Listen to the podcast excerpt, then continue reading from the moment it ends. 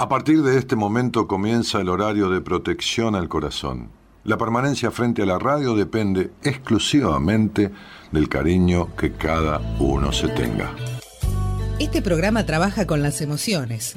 Cualquier semejanza con la realidad es tu responsabilidad, ya que solo vos podrás afrontar lo que fuiste, lo que sos y lo que querés ser ante un imprevisto impacto con ciertas verdades que desconocías. Entendemos que quizás hayas estado huyendo demasiado. Es hora de dejar de escapar. Gracias por volar con buenas compañías. Con ustedes, Daniel Martínez. Hola, buenas noches, ¿cómo estás?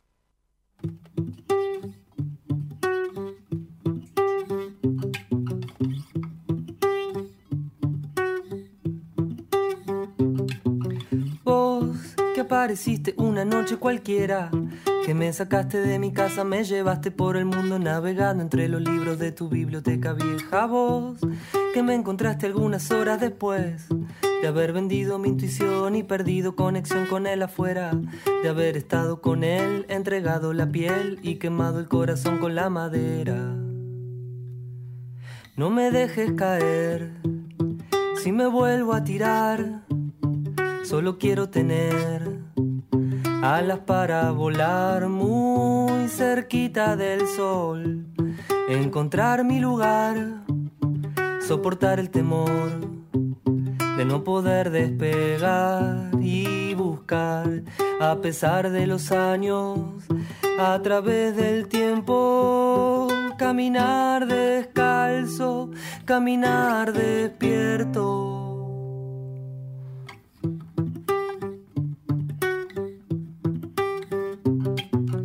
Desaprender lo que creo haber aprendido. Vaciar de agua el bote para que salga a flote. Las leyes han cambiado, el viento sopla de otro lado y uno crece. O eso intenta, el que no busca no se mueve, el que se queda se avejenta. No es cuestión de años, es cuestión de ser. El que cuida a su niño es el que tiene el poder. Oh, Adrián Berra, Adrián Berra va diciendo en esta canción que se llama Desaprender el que, el que cuida a su niño es el que tiene el poder. Este, me quedo, digo, el psicoanálisis se basa mucho en la asociación libre, ¿no? que es lo que uno le viene a la mente en una sesión de, psicoterapia psicoanalítica y, y, lo trae.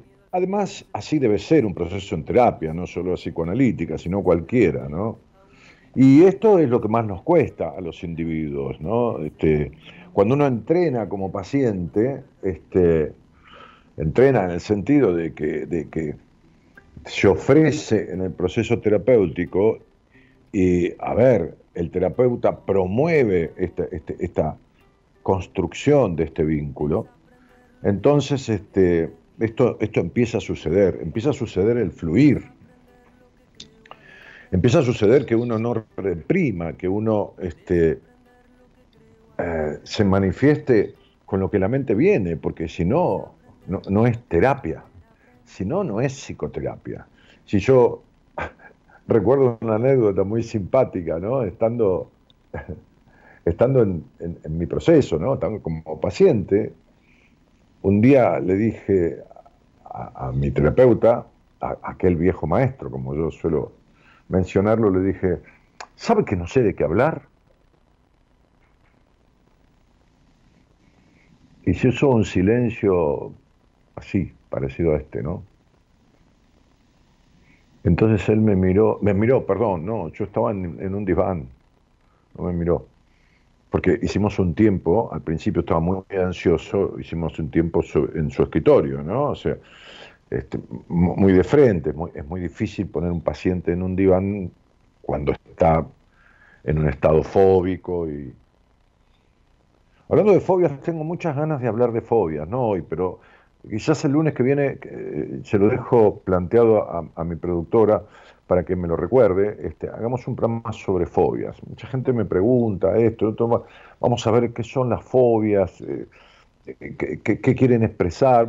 Vamos a, darle un poquito de nota de color, vamos a hablar de grandes personajes y actores de Hollywood que están cada uno con su fobia, ¿no? Este, un poco para, para, para darle colorido, para que uno no se sienta que es el único loco del mundo que tiene una fobia. Eh, entonces después, claro, después de un tiempo de bajar un poco esa ansiedad extrema que, que, que, que me producía mis estados distorsivos emocionales, este, un día, estando ya haciendo psicoterapia de diván, que es bien psicoanalítica, ¿y por qué el diván? ¿no? ¿Por qué Freud propuso esta cosa del diván? Bueno, porque justamente, justamente, para que no haya eh, freno en el decir, ¿por qué? Y porque si uno está mirando la cara del terapeuta, por ahí un gesto, el otro mira para el costado, o no porque se le haga tarde, pero por una acción mecánica, mira el reloj, entonces uno se distrae. Si uno está mirando al techo, qué sé yo, ahí a la nada, y, el terapeuta está detrás, ahí detrás a un costado, pero, pero no, no, no ante la vista, ¿no? que uno se tiene que dar vuelta. Para... Entonces uno hace mucho más fácil lo que se llama asociar libremente. Este, entonces cuando le dije, ¿sabes que no, tengo, no, sé de qué hablar? Él me dio una respuesta, es un tipo que daba respuestas, que cuando uno después, ¿cómo puedo decir? Cuando uno les toma toda la significación. Él me dijo, qué bueno, qué bueno que no tenga de qué hablar. ¿Por qué no se analiza entonces? Claro, porque analizarse justamente es traer lo que venga, no es discriminar, no es esto no se lo voy a decir, lo otro no, lo otro tampoco, no es me llevo un apunte, ¿no? Este, hay veces que hay gente que toma entrevistas conmigo y empieza a notar. Y digo, ¿para qué notas? Vas a estar atento a lo que notas, vas a perder hilación conmigo, vas a perder comunicación. se va a perder, porque si tiene que pensar en lo que le digo y pensar en cómo lo anota, entonces si, si querés grabarlo, qué sé yo, pero, pero no anotes. Este, o a veces vienen con una lista de preguntas, ¿no? E, en una entrevista. Y, yo le digo, bueno, haceme la primera, pero deja todas las demás. Y cuando terminamos me dice, miran el papel y dice, ya me respondiste todo lo que yo tenía y algunas cosas más. Bueno, eh, entonces voy, a hablar de fobias, por ahí el lunes o el, miércoles que viene. ¿eh? Fobias, el por qué, el para qué, diferentes tipos de fobias, y, este, cuál es la base, ¿no? los elementos contrafóbicos, los rituales y todas esas cosas. Eh, entonces, este, la, canción dice en un momento, a ver que la tengo acá porque quiero, quiero decirlo textual, ¿no? A ver, donde dice, ah, ah, ah, vaciar de agua al bote para que salga a flote, claro, pues se está hundiendo, ¿no? Este, mm, mm, mm, el que no busca no se mueve, el que se queda se avejenta. Es muy linda la letra de esto.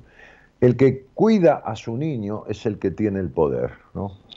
Justamente cuando nosotros, este, que me alegra tanto volver al seminario, volver a eso, esa actividad tan fantástica que tenemos como equipo en conjunto con las, con, con las personas que asisten, ¿no? el trabajo es para el niño de uno desde que empieza hasta que termina, ¿no?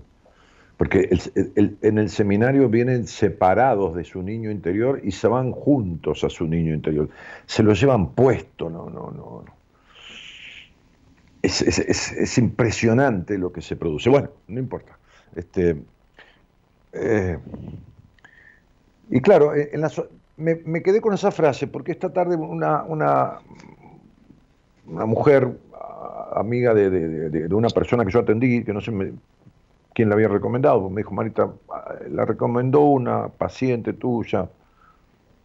Este, vino vino de, Estados Unidos, ella es centroamericana, y vino a Argentina, de Estados Unidos, por unos días, y entonces este, la vi en una entrevista, eh, y hablamos justamente de eso, ¿no? Este, ella, tenía varios años de, terapia, de, algunas actividades hechas, este, actividades, digo, este, complementarias de la, psicoterapia. Pero claro, como le decía yo y le explicaba, por supuesto, ¿no? En qué consiste, su niña estaba entrampada en el pasado, nunca había salido del lugar donde quedó atascada, entrampada, de las implicaciones, de los matices, de, de las afectaciones, de las cosas buenas que le servían a esa niña y de las cosas que le afectaban y no le servían, al contrario, había que quitarlas. Este, bueno, y se fue como muy, así como muy, porque bueno, se sentó, yo le dije, sos puramente, así que hablaba casi nada y yo le fui describiendo su historia y su vida y, y, el, su porqué y, y, todo lo que, lo que le ocurría. Y mientras uno no sane eso, mientras uno no resuelva eso, entonces este, muchas cosas van a seguir estando mal. Eh, hay un posteo hoy que habla sobre un tema que tiene que ver justamente con esto, ¿no? Con, con la figura del irresponsable afectivamente. Sí, de la persona que no es responsable afectivamente. Y en la responsabilidad afectiva cuenta uno y cuenta también la persona con la que uno se vincula. Claro que todas estas faltas de responsabilidad afectiva este, tienen que ver justamente por estas en estas afectaciones que ese niño interior trae de su historia. ¿no? Entonces, puede que ustedes que están ahí eh, vayan a encontrar en alguna de estas actitudes del irresponsable afectivo actitudes propias. Sí, cómo no, claro, sí, yo también puede ser que encuentre, ¿no? Ok, las he tenido en épocas pretéritas muy muy claramente, por eso trabajé años en terapia, ¿no? Lo que eran las terapias y la forma de, las épocas en las que yo estuve, que en algunos casos aún se mantienen esas formas, ¿no? Pero este y, las he trabajado. Entonces, el irresponsable afectivo, este,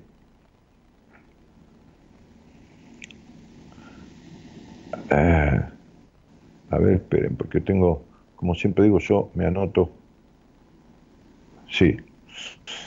Una característica del irresponsable afectivo, una característica del irresponsable afectivo, es tomar distancia y guardar silencio, pretendiendo que los demás adivinen y se hagan cargo de lo que está sintiendo. Es como, es como si uno llegara a la vida de otro y, este que llega, ¿no?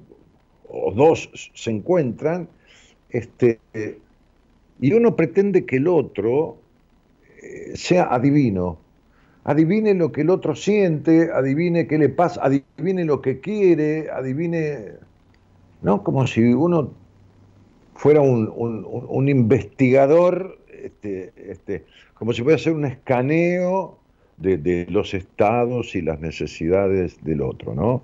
Este, entonces, ese irresponsable afectivo, pues es un irresponsable afectivo, pretende de una manera aniñada que, que le sea provisto, como que el otro es un proveedor, ¿no? Así como lo proveían de niño, ¿no? que, le daban aquello la comida, lo bañaban, le limpiaban la cola, lo acostaban, le daban la teta, qué sé yo, ¿no? Después lo llevaban al colegio, al jardín, o al colegio, lo iban a buscar, y después por él lo llevaban a, una pijamada, a una matiné de, una discoteca, y lo iban a buscar. Sí, toda esta cosa, ¿no? Y saber qué necesitaba, porque el niño, la madre se tiene que dar cuenta de lo que necesita el niño, porque llora, porque este, por ahí tiene está cortando los dientes, como se dice, sus primeros dientes, se tiene que dar cuenta. Si, el, nene no sabe hablar hay personas que se quedan en esa instancia, en ese aniñamiento, pretendiendo que los demás le provean. ¿Y que le provean de qué? Que le provean de las carencias, ¿eh? estoy grabando esto en un dispositivo acá, así que estoy mirando ustedes y mirando el dispositivo, em, que le provean de las carencias que, le fueron dejadas, de cosas que no tuvieron, por ejemplo, otro día hablábamos, hablábamos el otro día de la función carente paterna, entonces qué sé yo, viene una, mujer o un varón, que le gustan los varones, que es una mujer, y viene alguien a su vida y, entonces pretende que el otro le sustituya todas las cosas que el padre no le dio. O, si al contrario le fue dado de todo, pretende que le den lo mismo y que se den cuenta el otro, ¿no? y esta es una irresponsabilidad afectiva. Porque, porque pretender que el otro adivine, que el otro provea, que el otro, ¿no? Habla de una total o, gran falta, o, habla de una gran falta de un porcentaje importante de madurez. De madurez vincular, no de madurez ser serio, ¿no? sino de, hacerse cargo de esto lo que siento, esto es lo que, esto, esto es lo que, así me siento, así eh, vengo siendo, así crecí así me faltan cosas y acá y allá, y dejar de creer que, el otro, que la pareja, que qué sé yo quién, sea este, este, pareja, eh, médico, terapeuta, bombero, eh, auxiliar de a bordo, azafato, este, ¿no? O, no importa, el sexo que sea.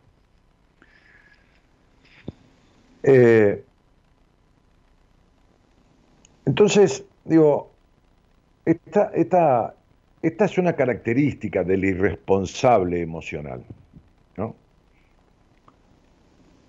Otra es que ante conflictos, momentos de alta tensión o conversaciones complicadas, el irresponsable emocional suele castigar con silencios. Durante rato largo, a veces días, a veces semanas, ¿no? Pero ¿cuántas veces he atendido personas cuyos padres, por un desacuerdo, por un esto, por un otro, dejan de hablar? He tenido una paciente no hace mucho tiempo, un año y pico, dos, que a los 15 años por, por no hizo nada grave tampoco, cosas de, de, adolescente, este, pero tenía un padre muy dictador y el padre dejó de hablarle durante dos años durante dos años, estoy diciendo. Durante dos años. Este, entonces, ¿qué, qué provoca? Provoca ansiedad, provoca angustia y provoca incertidumbre en el otro. Mi madre, que era bastante celosa de mí, ¿no? Este, menos mal que yo tengo un 5 en la esencia numerológicamente hablando y, y, me escurría como, ¿no? Este, pero bastante celosa y acaparadora. Por ahí, qué sé yo, yo tenía 20 años y estaba de novio con alguien, y por ahí a mi madre no le caía bien, o tenía una discusión por algo con mi novia, y dejaba de hablarme a mí, o yo trataba, salía en defensa de mi novia y dejaba de hablarme a mí. Las razones de mi madre para eso este, este, tenían que ver con su historia, que fue terrible, ¿no? Con una infancia pobre que, en fin, yo no se la deseo a nadie, este, por más enemigo que sea. Así que mi vieja, eh, que lo que tuvo fue cualquier cosa menos una familia, este,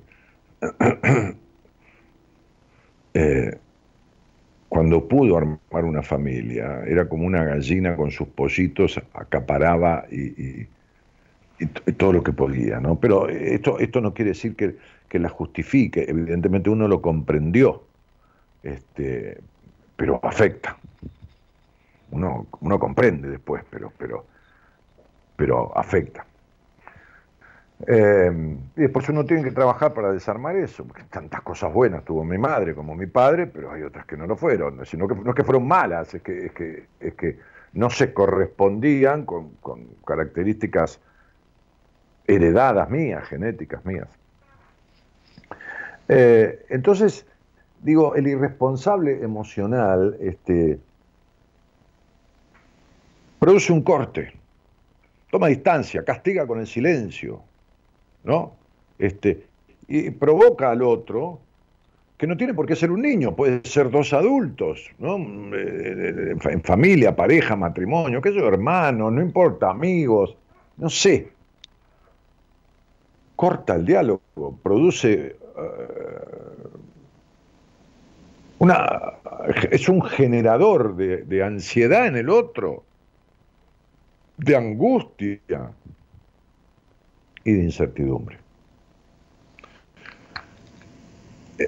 Eh, repasando un poco esto, el irresponsable emocional hace, hace ghosting, ¿no? Ghosting fantasmea, desaparece, ya sin despedirse, se, las toma, eh, lo deja al otro con culpa porque lo hace sentir que, que el otro fue el provocador de este distanciamiento, ¿no? Este, este, le siembra culpa y le merma la, autoestima, ¿no? Es decir, le, golpea la autoestima de la persona afectada por esta desaparición, que aunque sea temporaria, genera eh, todo un temblor, ¿no? Este, de manera abrupta. A ver, a veces esto sucede eh, eh, temporalmente, pero a veces hay quien corta las relaciones desapareciendo. Desaparece. O sea, no, no da testimonio de su final. Y por ahí, con los años, se reencuentran o se cruzan, porque la vida a veces lo cruzan. No, lo que pasa es que este, no sabía cómo decirte. Es un irresponsable.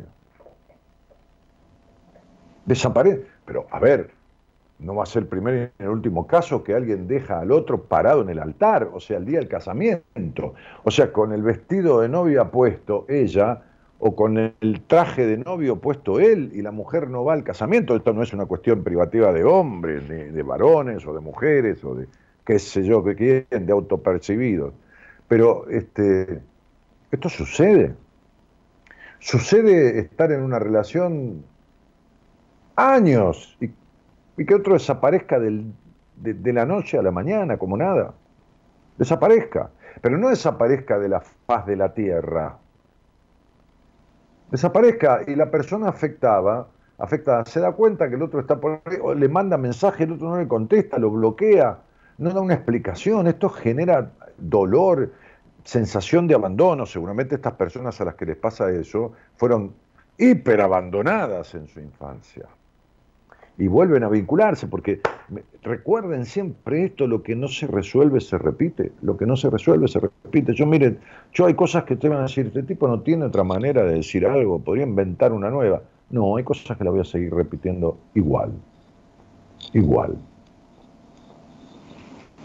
como si fuéramos repetir mil veces. Hoy estoy vestido de colegio. ¿Vieron una, una corbatita que me trajo una amiga hace muchísimos años a Estados Unidos, que es todo, todos los Mickey, Minnie, el Pato Donald, todo, este, pero tipo camiseta celeste, chalequito, saquito azul, como si fuera de colegio, ¿no? Que en el colegio repetíamos mil veces, repita Martínez, repita hasta que lo entienda, ¿no? Repita.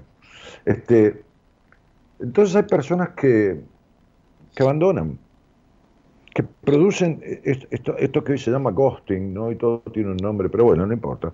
Este, sexting, ghosting, dusting, bien. Ok, este, y, el ghosting tiene que ver con eso, ¿no? Ghost, fantasma, fantasmeando sería, ¿no? Fantasmeando. Bueno, este. Otra cosa que hace el irresponsable o la irresponsable, es decir, el ser, la persona, el ser humano irresponsable emocionalmente, es esto de minimizar o restarle validez tanto a lo que el otro siente como a lo que le contás. O sea, no, vos sabés que estoy mal, que bueno, ya se te va a pasar, no es nada, este, este, bueno, no tenés nada. No, porque tengo ataques de pánico. Bueno, pero no pasa nada, es tu cabeza, no, no, no, no, esto, no te vas a morir. Que, qué sé yo, digo, ¿no? recordando mis ataques de pánico. No por eso, porque mis amigos han sido muy solidarios con eso, pero este, este, pero como que no me vengas a joder, que yo me tenga que hacer cargo de, nada tuyo, ¿viste? No, yo, yo, ¿viste? ¿Qué sé yo? Anda a hacerte ver. Hay mujeres que me, así se lo digo como si fueran chicos, me han enviado a mí, a sus parejas, a sus varones, parejas, o no importa, a su mujer, pareja también, ¿no? Cuando, tienen una inclinación mujer-mujer y ellas nunca hicieron terapia. Dicen, el problema está en el otro. Dice, anda a hacerte ver. llama a este tipo y pedile una entrevista que, y, y, velo. Como si las personas cuando estuvieran juntas no tuvieran una relación espejo, no estuvieran espejadas y tuvieran el mismo quilombo los dos, ¿no? Porque es así, si no, uno no se junta con el otro. Pero el irresponsable emocional no se hace cargo. Además le resta validez a lo que el otro siente, como también le resta validez a lo que le cuenta. Empieza a contar, el, ah, sí, sí, no interactúa mucho, no, no tiene una buena escucha el irresponsable emocional. Vieron que un niño no escucha mucho a la madre, lo que quiere el niño es que la madre lo escuche a él. Lo que quiere el niño es que le cubran sus necesidades. Bueno, este, esta gente tiene un grado de inmadurez tan grande que no, no importa el otro, no importa, y no es un narcisismo, ¿eh? no es una cosa narcisista, no, no, no, no, no, no, no, son otras características. Es, es, una, es un aniñamiento, son como personas aniñadas. O sea, hay que adivinarle lo que les pasa, hay que esto, hay que estar atentos no dan bola, eh, se enojan y cortan eh, este, abruptamente, desaparecen, ¿no? Eh, como el chico en la plaza, ¿dónde está el nene? Y desapareció el pibe, ¿no? Desapareció, se las tomó, se agarró, se fue atrás de un perro y el tipo desaparece.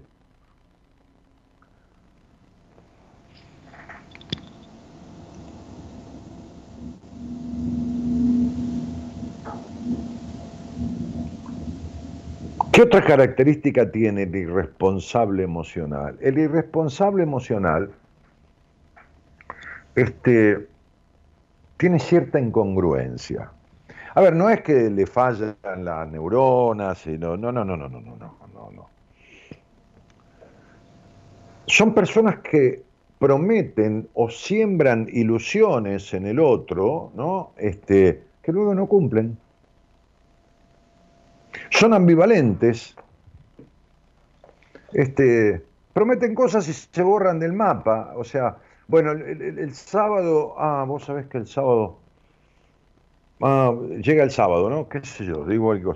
Me olvidé, me olvidé que, los muchachos iban este, a andar en karting. Pues sería que vayan los muchachos, vos tenés un compromiso, vos dijiste a alguien a las 10 vamos a cenar, qué sé yo, y son las 8 de la noche y lo dejas al otro pagando, ¿no?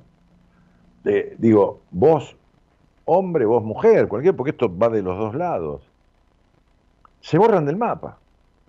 Una y otra vez. Es decir, faltan a la cita o faltan a su palabra o se comprometen con determinada cosa o determinada, quédate tranquila yo o tranquilo, yo te presto la plata, qué sé yo, cualquier cosa, ¿no? Hablamos de, también se dan las cuestiones de amistad, esto no van a creer que, son cosas de pareja. Entonces, ¿qué, hace? Dice, fíjense, los niños, muy de niños, ¿no? No de todos, pero de gran parte. Pero ¿cómo? ¿No tenías el cumpleaños? Uy, me olvidé, mamá. La madre le recuerda las cosas al chico. ¿No? eso sucede. Entonces, por eso digo que no hay una cosa de el narcisismo patológico, no, no, la manipulación, el ser el ser, no, eso es otra cosa. Yo hice un programa, algunos lo han escuchado y está por ahí dando vueltas, este, sobre psicopatía y narcisismo, y la verdad que salió bien, ¿no? Logré, creo, ¿no? Porque fue muy elogiado, explicar lo que quería explicar, ¿no? Este,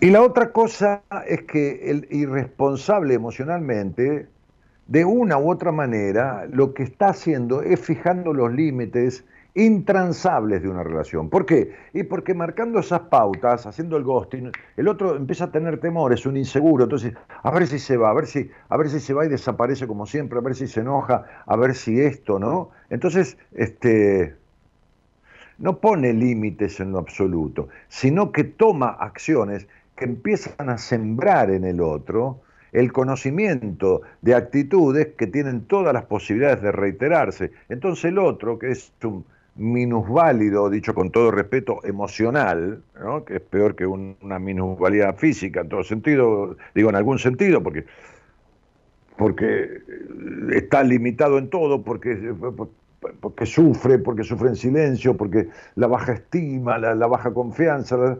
entonces es como que le toma el tiempo al irresponsable emocional y vive con temor. Entonces el otro, con esas acciones, con dar poca importancia, con no escuchar, con desaparecer si se enoja, con tomar distancia, con todas estas cosas que he dicho, este, lleva los límites intransables, infranqueables, incruzables, como quieran decirle, este, en, la relación. Eh,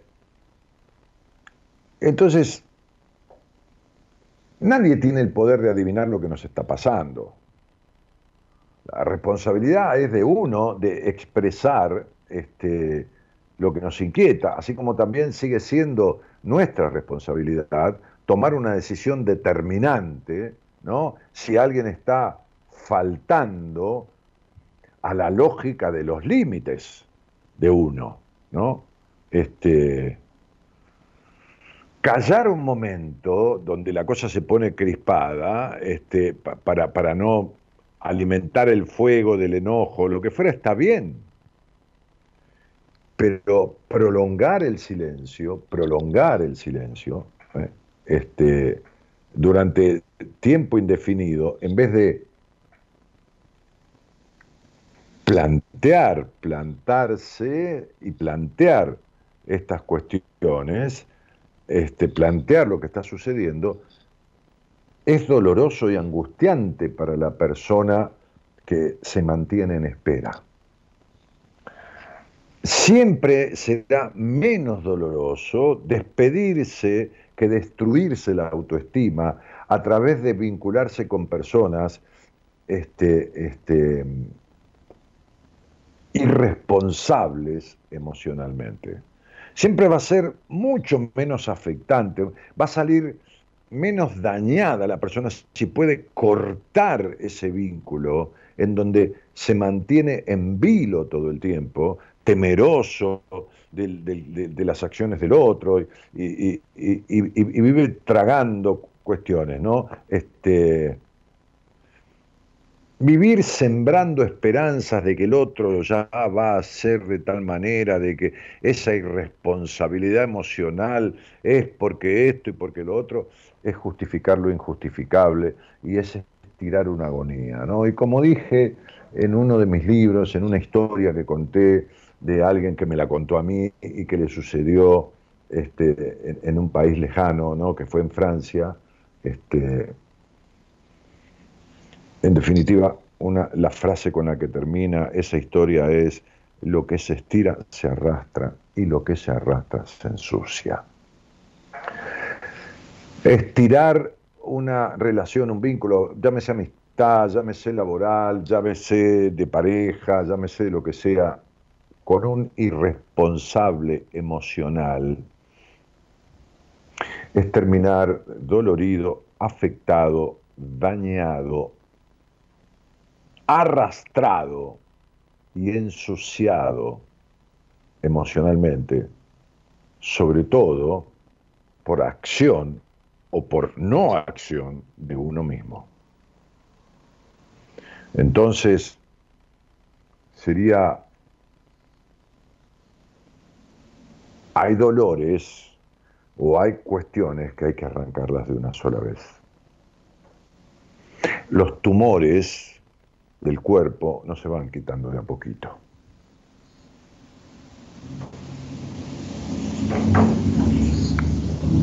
Te lo dejo para que lo pienses. Buenas noches a todos y gracias por estar.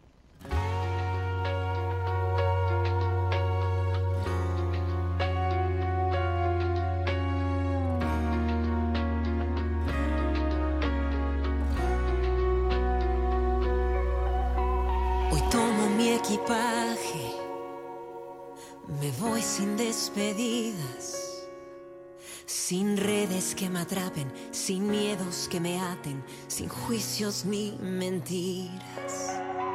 Hoy busco las señales que aportan a mi vida. No pienso acostumbrarme a ver tras un cristal de falsas compañías. Me voy vivir mi vida, es que me voy con coraje y dispuesta a cumplir mis promesas, a levantarme de nuevo y con fuerza. Porque hoy voy a vencer el pasado, hoy voy a sanarlo, no pienso seguir esperando, voy a empezar este viaje con cientos de planes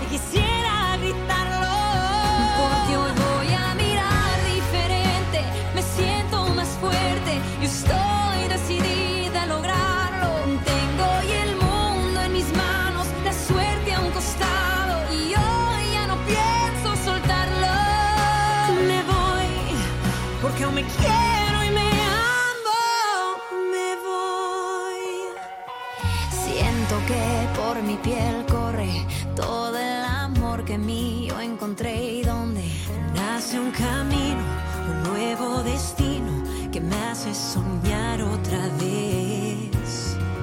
Y me voy a vivir mi vida, es que me voy con coraje y dispuesta a cumplir mis promesas, a levantarme de nuevo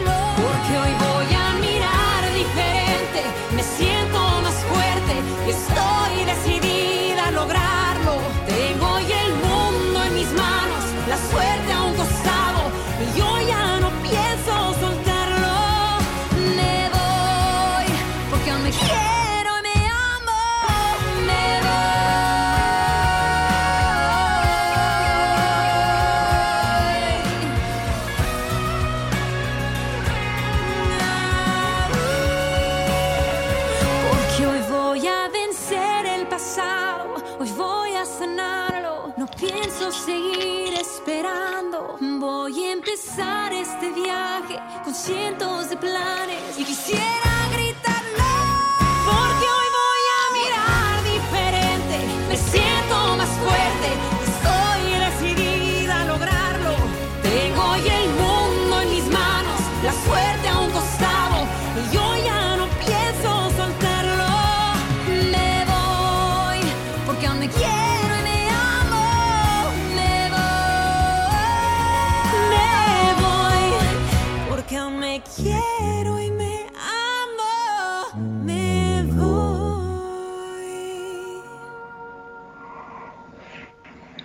Bueno, ahí vamos, ¿eh? Este, gracias por los mensajitos. Vanessa que saluda, alta facha, Dani dice. gracias. Este, buenas noches. Este, Mercedes Martínez de Ciudadela. Eh, Ángela, que también saluda. Alicia Inés. Marta. Ah, qué elegante estás, Dani, dice, muy bonito. Dice Ángela Coronel. Buenas noches, dice Élida. Y Manuel dice, buenas noches Daniel, te sigo hace años desde Radio del Plata, saludos desde Resistencia Chaco. Bueno, querido, gracias. Sandra dice, buenas noches. Cataldo, Daniel, lo escucho y veo desde Luján de Cuyo, Mendoza. Hermosa música, gracias. Bueno, la música se la deben al operador, ¿eh? a Gerardo Subirán. Patricia que saluda, Gladys. Hola Daniel, qué lindo tema el del lunes que viene, o sea, la fobia. Bueno, sí, vam- vamos, eh, este, por eso le dije a Eloisa que me haga acordar, Así, este, cuando me siento el lunes aquí, media hora antes del programa, este, me anoto algunas palabritas sobre el tema de la fobia para guiarme en la charla. A mí me gusta más improvisarla y, bueno, tener alguna cosita ahí para no olvidarme, ¿no? Algunas palabras que me van este, ayudando a, no, como títulos, ¿no? Este, Blanca dice, Dani, es tan valioso todo lo que nos enseñás y siempre con tu claridad única. Maestro, dice, buenas noches a todos. Bueno, querida, me alegro que se entienda, es la idea explicarlo para lo más llano posible para que se entienda, ¿no? Este, Mariano Franco dice, gente, denle al botón me gusta, así el video es recomendado. Ah, yo ni digo eso, mira, Franco, ni me doy cuenta. Claro, eh, ponerle un like, ¿no? ¿Qué, es? Ahí en la transmisión, ahí donde... ah, claro, tiene el pulgar que dice me gusta, no me gusta. Claro, si, si hacen clic ahí, ¿Qué pasa? Después este, YouTube recomienda el, programa. Bueno, también lo pueden compartir al programa, ¿no? Entran mañana y lo comparten, lo comparten con quien quieran, porque tiene una flecha que dice compartir. A alguien le puede servir, qué sé yo, ¿no? Bueno, digo, no sé. Buenísimo tema, estás abordando, Dani, este, bien para esta era, ¿no? María Cristina Castro dice hola desde Paraguay, es muy interesante el tema, bueno, eh, es exactamente como lo describís, dice Sandra, el irresponsable emocional es muy dañino. Sí, sí, es un manipulador, pero viste que después desaparece de buenas a primeras, o sea, es un tipo que, un tipo o una tipa, o sea, un hombre o una mujer, una persona, ¿eh? porque cuidado que esto no es privativo de, de ningún sexo, digamos, ¿no? Este, Sí, sí. Es un incierto. El irresponsable emocional es incierto. Viste que los chicos te dicen, ay mamá, quiero, quiero milanesa, quiero milanesa, quiero milanesa. Y, bueno, la madre va, no tenía milanesa, agarra, le prepara, le pone pan rallado, le hace.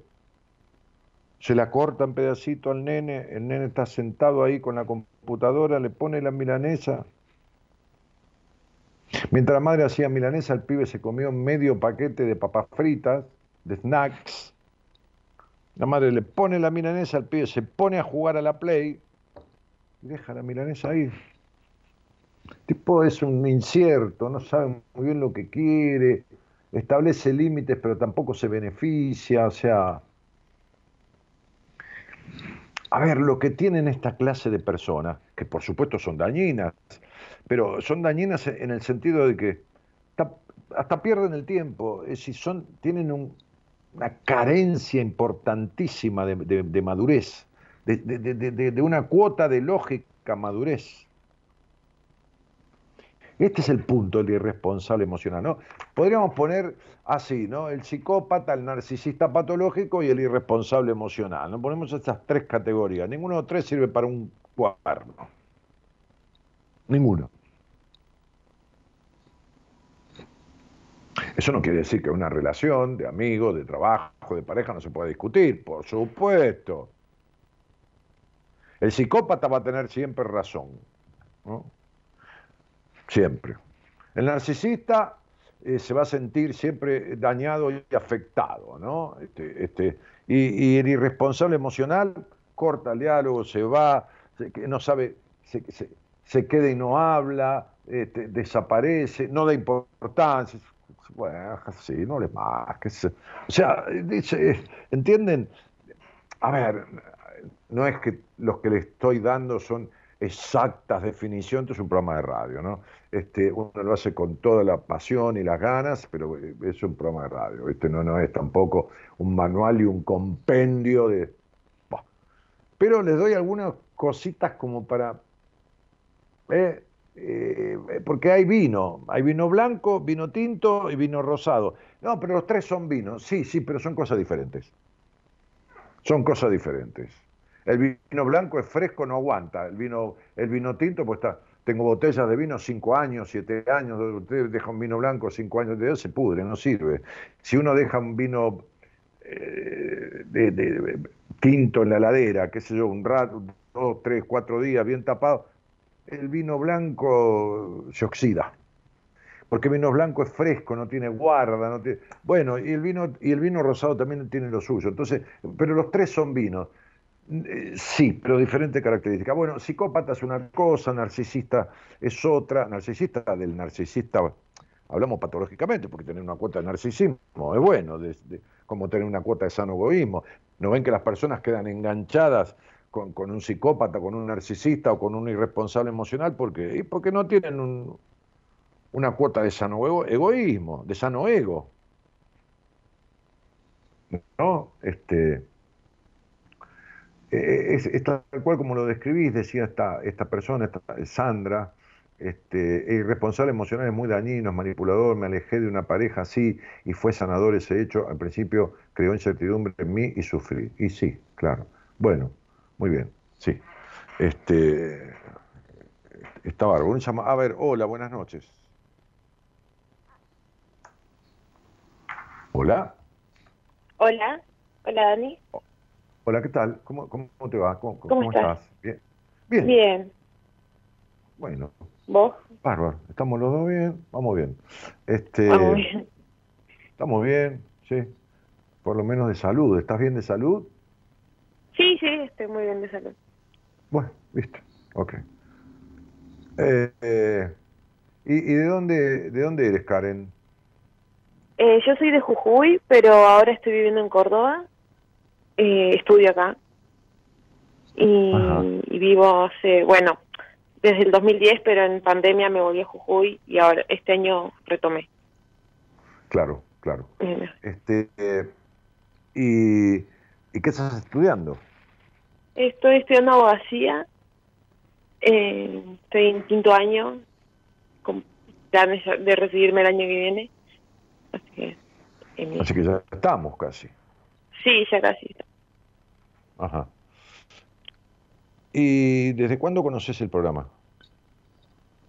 La verdad que hace dos semanas, capaz, eh, una amiga me, me, me habló de vos, le gusta mucho, ella te sigue desde que tiene 13 años más o menos. Y, y bueno, eh, me, me habló, escuché algunos, eh, algunos programas y nada, me re gustó, digamos, lo que compartís en, tu, en tus programas. Bueno, bárbaro, bienvenida. Este, Gracias. ¿Y cuándo decidiste estudiar abogacía, Karen? Eh, a los 17 años, cuando terminé el colegio, en secundaria. Mm, a mí me pasó lo mismo. Yo, yo este, a los 17 terminé el secundario y entré en la carrera de abogacía. Sí. Que, que no que no terminé, ¿eh? Que no terminé, pero... sí, sí, sí. Después me fui, me fui para otro lado, me fui para otra, para otra carrera. Y, pero, este, y, cómo se componía? Eh, componía, digo, cuando vivía junto con ellos, sigue componiendo por ahí este, tu familia.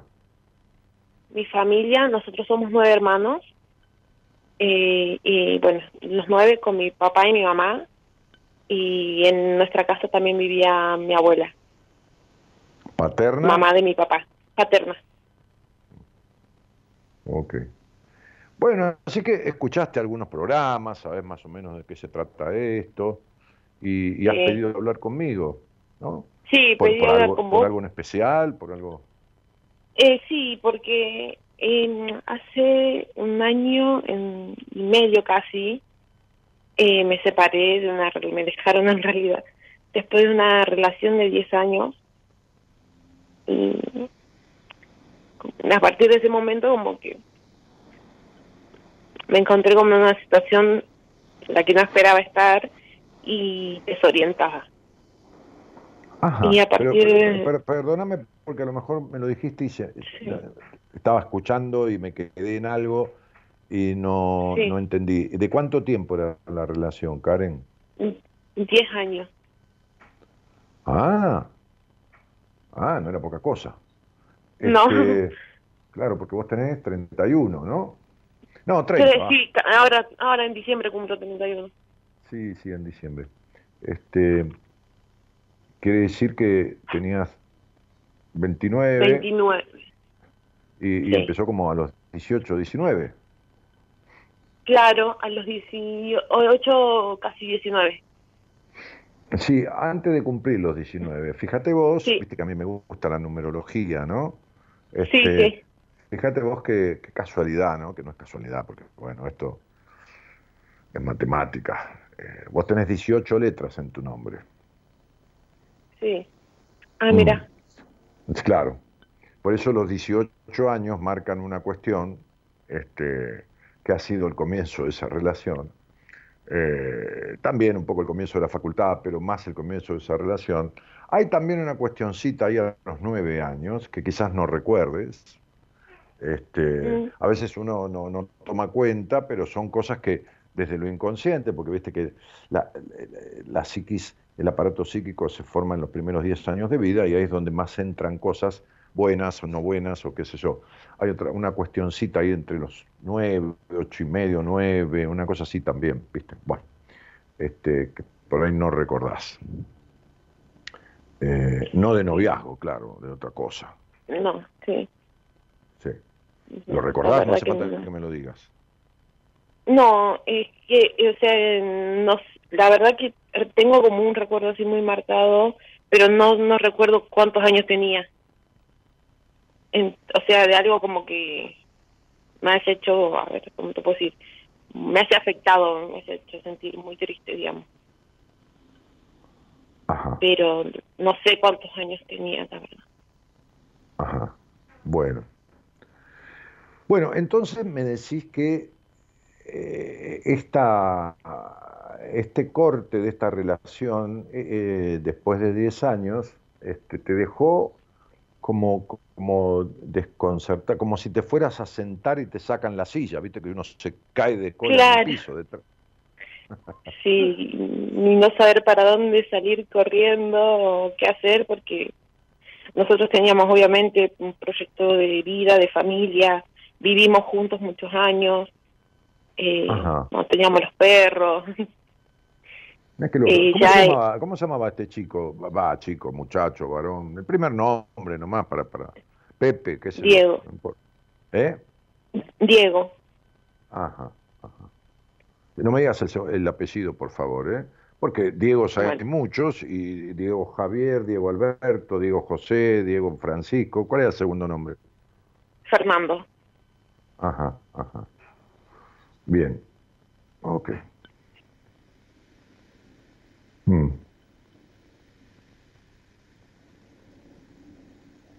¿Un tipo enojoso? ¿Cómo? Disculpa. un tipo enojoso, de repente estaba tranquilo y de repente saltaba con enojo. Sí. Mm. Mm. Sí, eh, muy callado, y, pero cuando...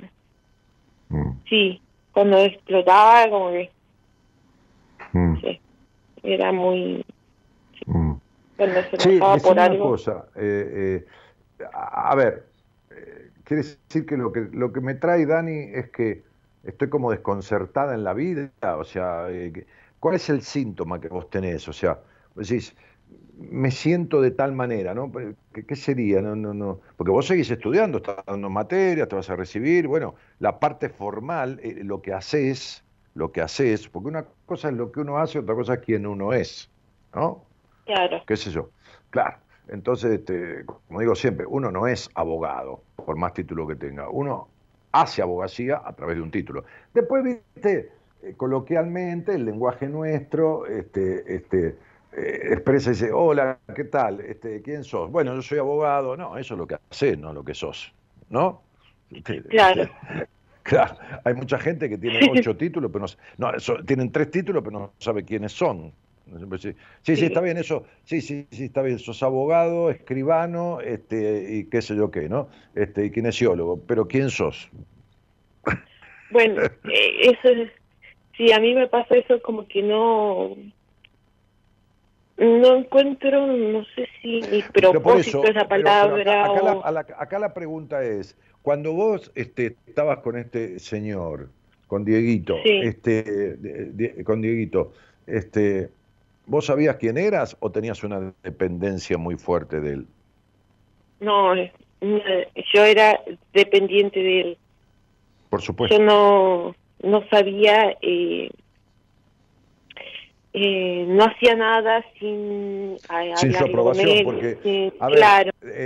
esta, esta era una pareja de controladores. No importa si uno controlaba y el otro no, porque uno no está con un ladrón si no es ladrón, ni está con un drogadicto si no es drogadicto, digo permanentemente, ¿no? Porque dice, no, pero ponele, ¿no? A mí me dice una, una persona, suponte una mujer, sale al aire, ponte, y me dice, no, no, pero eh, yo no tomaba cocaína, él tomaba cocaína. Claro, y vos, también sos, vos también sos una adicta, le digo yo. ¿Cómo adicta? Claro, él era adicta a la, él era adicto a la cocaína y vos eras adicta a él. Sí. Entonces, el que está con un adicto es adicto.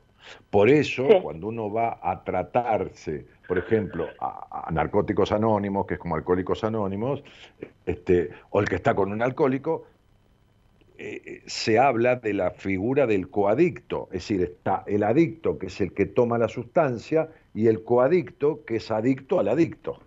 ¿Por qué? Porque lo quiere sacar todo el tiempo de ahí y está permanentemente controlando que el otro no tome, que esto y que el otro. Ahora, cuando hay una pareja pareja, va, una relación, porque pareja es porque son parejos, pero cuando hay una relación en donde, eh, mira, Freud, Freud, decía, decía esto, ¿no?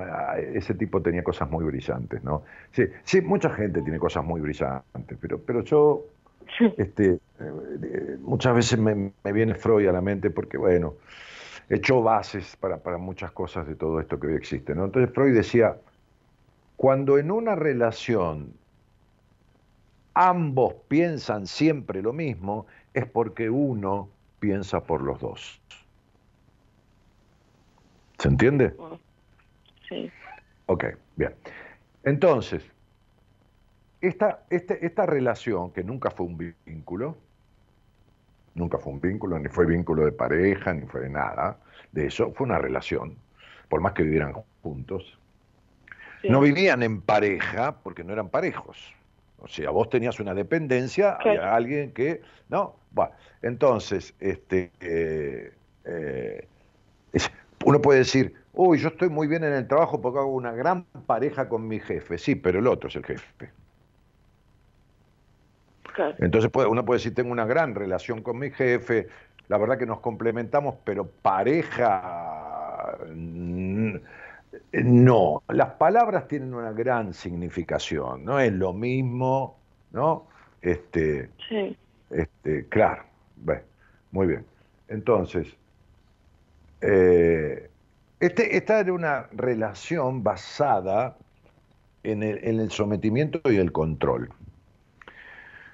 Eh, ahora bien, este, nadie está con un controlador si no es controlador. Nadie está con un posesivo celoso si no es posesivo celoso. Entonces, se terminó esta relación. Muy bien. Ahora vamos a ir al por qué, a ver si sabes por qué se terminó. Por lo menos con qué motivo, ¿no? Va. Si vos tuvieras que... ¿Cómo? No, disculpa. No, disculpa. Pensé que me estás preguntando. No, si vos tuvieras que describir 10 características que vos quisieras de un hombre, ¿no? Porque esto ya no existe más, qué sé yo, pasó el pasado, ¿no? Como si este tipo se hubiera muerto, qué sé yo. Entonces vos, bueno, haces el duelo, ¿eh? porque, porque, porque una separación es como, como una muerte de, la relación, ¿no? Entonces uno hace el duelo, qué sé yo, y bueno, y despacito va volviendo a retomar un camino de, de, relacionarse. Y entonces yo, suponte, suponte, fuese tu terapeuta. Entonces te diría, che, Karen querida, este, escribime, escribime 10 cosas que vos querrías de, de una nueva relación, ¿no? de, sin conocer a nadie, ¿qué, 10 características que vos querrías de, un tipo, ¿no? ¿Te gustan los hombres? Este, sí. Mm, este, ¿Cuáles no pondrías? ¿Cuáles no querrías para nada? No querría para nada. Eh, que, que, sea como, no sé si aburrido es la palabra, pero que no, no tenga ganas de compartir nada, de hacer cosas diferentes, por ejemplo. O sea, una persona que, que, no sea rutinaria, que no sea este, vivaz, que no sea divertida. No querrías una persona que, que, sea de esa manera, que, que, no sea divertido, ni vivaz, ni, ni, ni, ni nada de eso, ¿no? Y mucho menos rutinario, esquemático y todo eso, ¿no? Sí. Claro. ¿Qué, qué más? ¿Qué otra cosa no querrías? No querría que... Eh, que sea controlador. Claro. No, no que, sea controlador, posesivo y prejuicioso, ¿no? Sí. Claro, que de repente diga, este, vas a comer una pizza y te diga, eh, ¿por qué no miraste al mozo? Y vos digas, ¿qué mozo? Ese. ¿Cuál? Ese que está ahí. Vos lo miraste. No, yo no lo miré. Sí, lo miraste, lo miraste, lo miraste. Entonces, este, y, ya, y, por qué te pintas tanto? Y aquella amiga no me gusta, es una torranta, ¿no? Esa amiga tuya no me gusta porque esto, porque el otro. No, este, no querrías una persona así. No, no, para nada. Ajá, ajá, ok. Ok, muy bien. O sea, no querrías una persona que no fuera divertida, que no fuera, que, que, que no fuera este, que, fuera esquemática, que fuera aburrida, que no tuviera iniciativa, y mucho menos que fuera controlador, celoso, posesivo, prejuicioso. Todas esas cosas no, no las querríamos. Claro. ¿Y, para qué te, quedaste 10 años con este tarado? No sé. Ah, no, te pregunto porque... Amor. Eh, a, ver, a ver, a ver, fíjate cómo es la mierda de, los mandatos y la mierda de la crianza distorsiva. A ver, ¿qué comida no te gusta? ¿Qué comida vos no comerías para nada? Ay, Daniel Mondongo, el pulpo, el churrasco de hígado. ¿Cuál comida vos no, no pedirías nunca ni querrías comer nunca? El hígado, no me gusta. Muy bien. Aunque sea el hígado, te está muriendo de hambre y te alimenta. ¿no? Suponte, estás muerta de hambre, hace un mes que no comes, venís a mi casa a comer, mi mujer y yo te ponemos un churrasco de hígado. Te agarramos de la calle, tirada, piel y hueso, y te damos un churrasco de hígado. Imagínate que si en la guerra se comía la rata, el churrasco de hígado te lo vas a comer, pero hasta te vas a chupar los dedos, ¿viste? Bien, pero por lo menos te alimenta. Ahora, el aburrimiento, el control, los celos, la posesividad y todo lo demás no te alimentan para nada. Sin embargo, churrasco de hígado vos no lo comerías ni en pedo, pero te tragaste todas esas cosas durante 10 años. ¿Por qué? Yo creo que porque, mm, o sea, esta dependencia que yo tenía de él, como que él, eh, volviendo a lo que vos decías, él era mi droga. No, Karen querida, la dependencia de él no era más que la extrapolación, la extrapolación de una relación que reflejaba absoluta y totalmente la crianza que tuviste. ¿Qué mejor que un tipo aburrido para una mujer criada en un hogar aburrido, gris,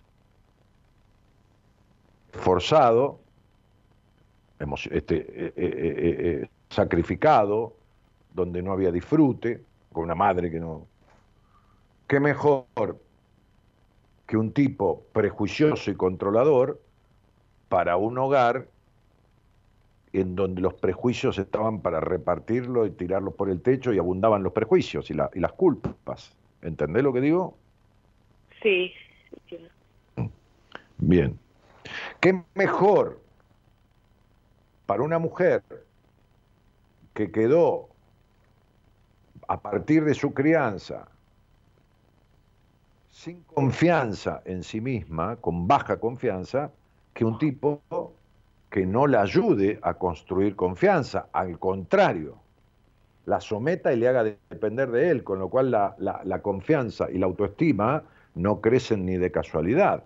Entonces, seguimos este, con la forma en que me criaron. Mantengo los prejuicios, los mandatos, la incapacidad del disfrute, la culpa por el disfrute, ¿no? Este, este, y, la baja confianza en mí. Sería, este señor me ayuda, ¿no?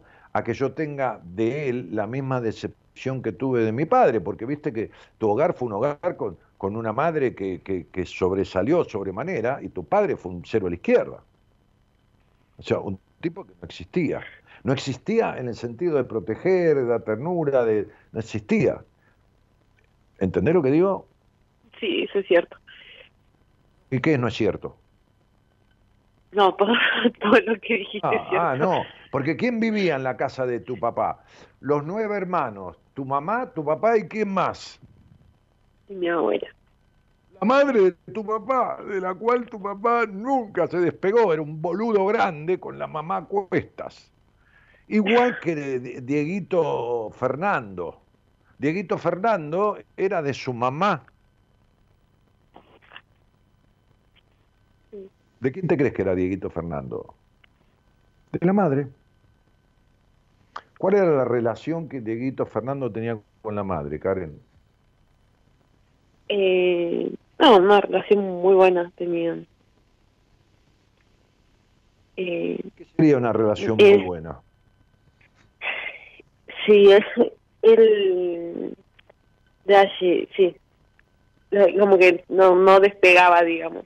Pero, eh, Karen, amor mío, a ver, te lo voy a decir con toda sencillez. Yo no creo en la falsa modestia. Como digo siempre, yo sé mucho de esto. Estaba hablando conmigo, mi amor. ¿Entendés? Un tipo celoso, posesivo, psicopatón, perseguidor, sometedor, es de la madre. No es de ninguna mujer en el mundo. Es de la madre. Además, esa clase de tipos jamás, jamás habilitan a una mujer a ser una buena hembra. Jamás. No tienen ni idea de lo que le pasa a esa mujer en la cama cuando ellos tienen sexo con esa mujer. Ni idea. Ni idea. Y, sabes muy bien de lo que te estoy hablando, ¿no? Ya estás grande, ¿no, Karen? Sí, sí. Ok, ni idea. De la falta de sensibilidad de tus pechos. Ni idea de tus eh, acostumbradas incapacidades anorgásmicas. Anorgásmicas. Ni idea porque tiene un sexo infantil. ¿Entendés lo que estoy diciendo? Sí. Ok, muy bien. Entonces, cuando una mujer o un hombre, no importa, un ser humano, está implicado seriamente por las secuelas negativas, hay otras que son muy positivas, viste que vos te bañaste, te lavas los dientes, te lavas el pelo, no andás con el pelo lleno de grasa, pues, y toda esta cosa prolijita, va, muy bien, esas cosas son positivas. Hay otras que no son positivas, que son negativas.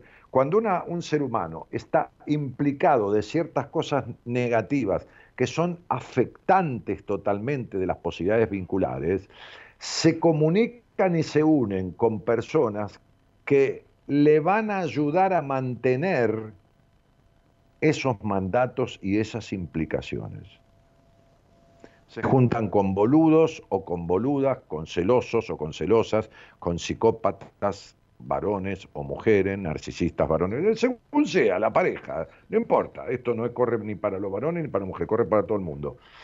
¿Para qué?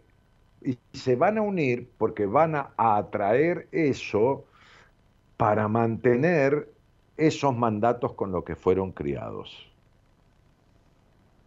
¿Entendés? Entonces, sí tu vida tendrás decepciones de los hombres. Siempre, absolutamente. Porque tenés marcado en tu psiquis una tremenda decepción de tu padre, un cero a la izquierda. Un hombre aniñado bajo las polleras de su mujer. ¿Entendés? Sí, sí. Y una madre fálica y sometedora, controladora. Entonces, tú, qué sé yo qué, tú ese, Dieguito Fernando, eran las dos cosas juntas. Aniñado y boludazo como tu padre y controlador y prejuicioso como tu madre. Tuviste a los dos en uno. Por el mismo precio. ¿Entendiste? Entonces, ¿por qué no sabes qué hacer? Porque nunca supiste quién eras. Porque la crianza fue desvirtuante de tu yo, por eso estás llena de vacío, melancolía. Te vas a recibir, tampoco te va a llenar el alma. Sí. Tampoco. Hay tristeza profunda y no tiene nada que ver con Dieguito Fernando. Para nada. Viene desde antes, desde la adolescencia, viene desde antes. Tu, tu melancolía, por supuesto, todo se va creciendo y todo va, todo va profundizándose, no, todo va empeorando, ¿no? Siempre pasa el tiempo y si no se arregla es peor. ¿Me entendés, Karen? Sí, sí, sí. Pero, pero vos eras una adolescente, una puber melancólica.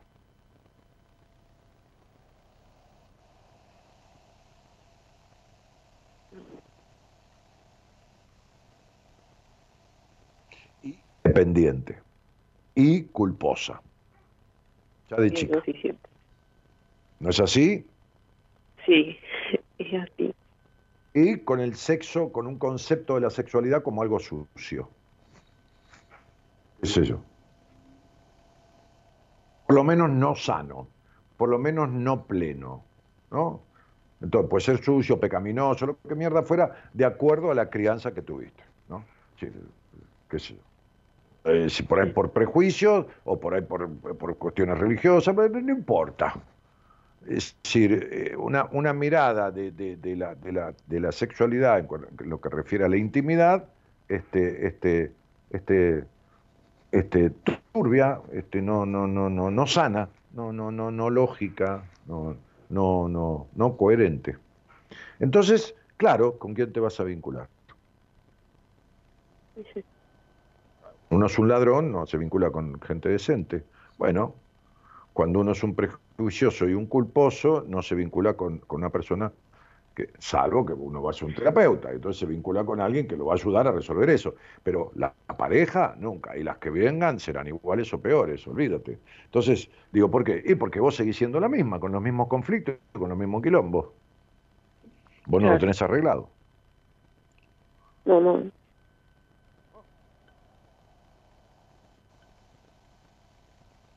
¿Me explico, cielito? Sí, súper bien. Bueno, me alegro tanto. Entonces, en vez de recibirte de abogada, que está bueno, eso es para lo que vas a hacer, tenés que recibirte de persona. Porque aún eres el ser humano que tu hogar crió. Entonces, hay tres categorías. El animal humano, que es el niño cuando nace, el ser humano, que es lo que se hace en conjunción con el hogar donde se cría, y la persona, que es lo que uno hace de uno, de lo que hicieron. Como decía Jean-Paul Sartre, Jean-Paul Sartre decía, una persona es lo que hace con lo que hicieron con él. Vas a recibir de persona después de ver los logros que vas a tener o a cometer o a alcanzar partiendo de lo que han hecho contigo, es decir, desarmando cosas que están incluidas en vos y que no te corresponden. Entonces una persona es lo que hace con lo que hicieron con ella. Ahora vos con eso no has hecho nada. No hay problema, no es un reclamo mío. Eh, simplemente es para que sepas que no busques arreglar esto de vuelta con esta idea de Walt Disney, que te ves vos del príncipe azul, Dios Santo y la Virgen. Vos fíjate que, que, toda la vida de, niña soñabas con un príncipe azul y te quedaste 10 años con un tremendo pelotudo, este, sapo verde y violeta, que se convirtió, apareció como un príncipe azul y se convirtió en un renacuajo, ¿entendés? Sí. Vos seguís soñando con el príncipe azul. Sí. sí, sí, ya sé, sí, sí, sí, sí. Bueno, olvídate, no va a aparecer. Entonces, primero que el príncipe azul no existe. Y segundo, ¿no? Este, que, que, a ver, algo más o menos, decir, bueno, un tipo, un hombre, un varón, una cosa que adecuado, coherente, sanamente libre, que esto y que el otro, va a aparecer cuando, la, cuando vos seas así. Claro. Mujer coherente, buena hembra, adecuada, sanamente libre. Pero vos es decir, que el príncipe azul vendrá en todo caso, príncipe azul entre comillas, cuando vos seas una princesa encantada. Por ahora, por ahora, sos cenicienta. Sí. Claro. Sí, me, cuesta, eh, eh, es, como, quiero eh, resolver este porque sí, yo ¿Cómo me doy cuenta que tengo un conflicto. Pero es como que no sé qué hacer ¿Cómo vas a resolver esto? Pero ¿a, qué rama del derecho te pensás, te pensás dedicar? Este? Me gusta mucho este último año familia. me río este, porque con todo lo que me dijiste... Bueno, derecho de familia. Bueno, es reparador, es reparador de, la, de, la, de las cagadas que, que, hubo. Bueno, muy bien, ok. Entonces, viene una persona que, qué sé yo, no sé, tiene maltrato familiar, no sé, un, muchacho, un chico, o, o, no sé, por ahí hace civil y, una mujer se quiere divorciar y te viene a ver a vos, ¿de acuerdo? Sí. Que la tipa te dice, y no sé cómo hacer esto. Y bueno, señora, para eso yo soy la abogada, yo sí sé cómo se hace. Y si vos no tenés ni idea de cómo se resuelve esto, ¿por qué lo querés resolver vos? Podrás resolver cosas de abogada, pero no podés resolver cosas de psicólogo.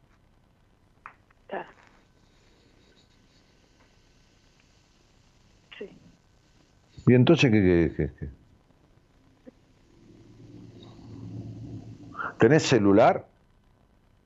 Sí, tengo. Ajá. ¿Y si te rompe el celular, qué haces? ¿Te lo arreglás vos? No. y tenés la cabeza rota y te la querés arreglar vos. No puedes arreglar un aparato de mierda que vale 50, 60, 70 mil pesos y querés arreglarte la cabeza, que no tiene precio y es la única que tenés. Sí. No, no. No, Karen, no, no, no. Es verdad. Claro. Bueno. Entonces, bate esta conversación como un encuentro con verdades, no mías, sino tuyas, pues son tus verdades, pues si no me hubiera dicho, no, mira, nada que ver, qué sé yo. Este, este, y escuchátela, una vez, otra vez y otra vez. Y cuando no puedas resolver nada de todo esto, porque no vas a poder, lo, lamento, ojalá pudiera, pero no vas a poder, búscate a alguien con quien resolverla. ¿De acuerdo? ¿Alguna vez trabajaste, Karen? Eh, sí, pero muy poco tiempo y era... ¿Cuántos meses? Y ¿Tres? Habrán sido, sí, por ahí más o menos. Fue más o menos apenas me vine acá a Córdoba. Bueno, Karen, nunca creciste, seguís trabajando de hija, no puedes ni pagarte una cerveza con tu plata. Ay, es verdad. Y le estás, pagando, le estás cobrando a tu padre la indemnización por todo lo que te estafó. Es como que, viste, porque sos abogada, viste, perdés el juicio, pagan indemnización. Entonces, te está poniendo la guita al chabón porque como me cagaste, me dejaste que mi madre me jodiera la vida, me, me, me, me castrara, viviera esto, lo otro, de acá, de allá, este complejo de puta con el que me criaron y todo esto, y vos, boludo, no hiciste una mierda, ahora bancame. Pero ¿sabes qué pasa? Que vos perdés el poder porque el dinero te, da, te empodera, ¿entendés? Entonces, estudiás una carrera que tiene que ver con el padre, porque el derecho siempre tiene que ver con el padre.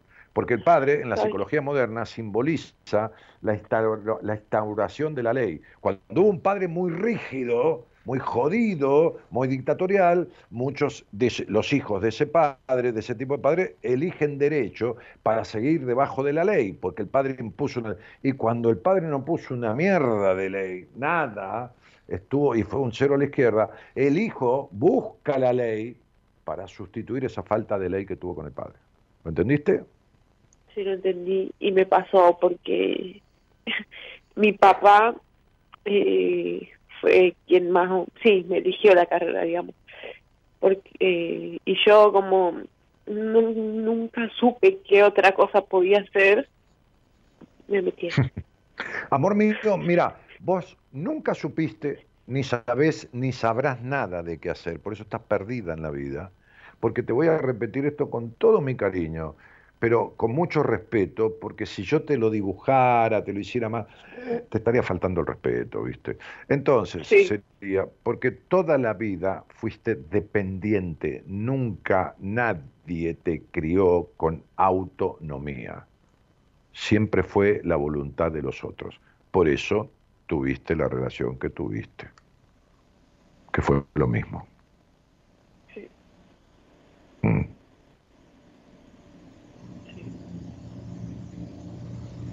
¿Está claro? Sí, clarísimo. Bueno, Karen querida, tenés 31 años, ya son demasiados años perdidos con una vida no agradable, no bien vivida y sobre todo no decidida por vos. Siempre te la decidieron en todos sentidos. Te vuelvo a repetir, no puedes ni pagar una cerveza con tu plata. Entonces, digo, en algún momento deberías dedicarte a crecer, dejar de ser aniñada y dependiente emocional. Si no es de un estúpido, psicopatón, narcisista, edípico, es de un padre este, este, aniñado o de una madre este, eh, castradora, pero siempre dependiente. Bueno, Cielito, te mando un cariño grande, te agradezco la charla y ojalá que te haya servido. Escúchatela en frío, porque no es lo mismo que estar al aire, ¿viste? Escúchatela, para que vos te escuches y me escuches y, algún día decidas. Por favor, te pido esto. Si algún día empezás a hacer terapia, no vayas a hacer terapia con la plata de papá y de mamá. ¿Entendiste? Sí. Ok, te mando un beso grande. Bueno, me pasó, sí, me pasó eso, disculpa que eh, corte, como que eh, siento que ahora estoy como haciendo cosas que, quise hacer antes. Por ejemplo, me gusta mucho el folclore y siempre quise aprender a bailarlo. Y obviamente siempre no lo quería hacer si no lo hacía con, con Diego. Y bueno, ahora como me encontré sola, dije, bueno, voy a hacerlo lo estoy haciendo, la paso muy bien ahí y entre otras cosas, digamos, salgo a correr, cosas que antes no las hubiese hecho sola y que ahora... Está muy bien, me parece bárbaro, te felicito, está bárbaro. No te encontraste sola, te encontraste libre. Sí, totalmente. Bueno, el bailar es la primera cosa que un niño descubre en la vida. El niño descubre el mundo jugando. Ok, falta desalojar en vos mandatos muy fuertes que pesan y que no resueltos, que no se resuelven bailando ni corriendo, que ayuda pero no se resuelve, sirve pero no alcanza, van a seguir teniendo o impregnando en vos esa melancolía y ese, esa incompletud y cierta cuota de vacío existencial que puede bajar un poco, pero no va a desaparecer. Porque el baile y, correr, que está excelente, sirven, pero no alcanzan para resolver tanta cosa de base. ¿Me entendés? Sí, entiendo. Ok. Bueno, te mando un besito grande. Beso grande. Mil gracias, me, me ayudaste un montón. Bueno, esa es la idea. Un cariño. Chao. Beso. Chao, chao. Siento presente una neblina mezquina que se abre paso empujando insolente, contaminando con el ceño fruncido,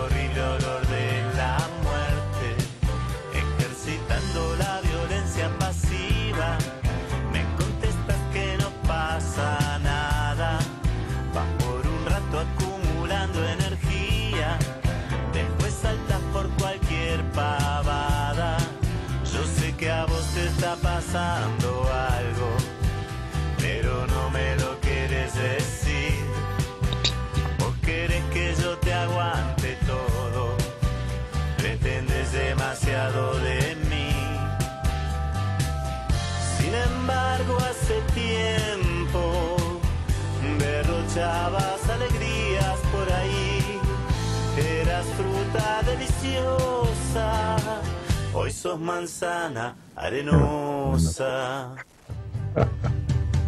Tienes que aprender a controlar tus emociones negativas, no andar siempre por la vida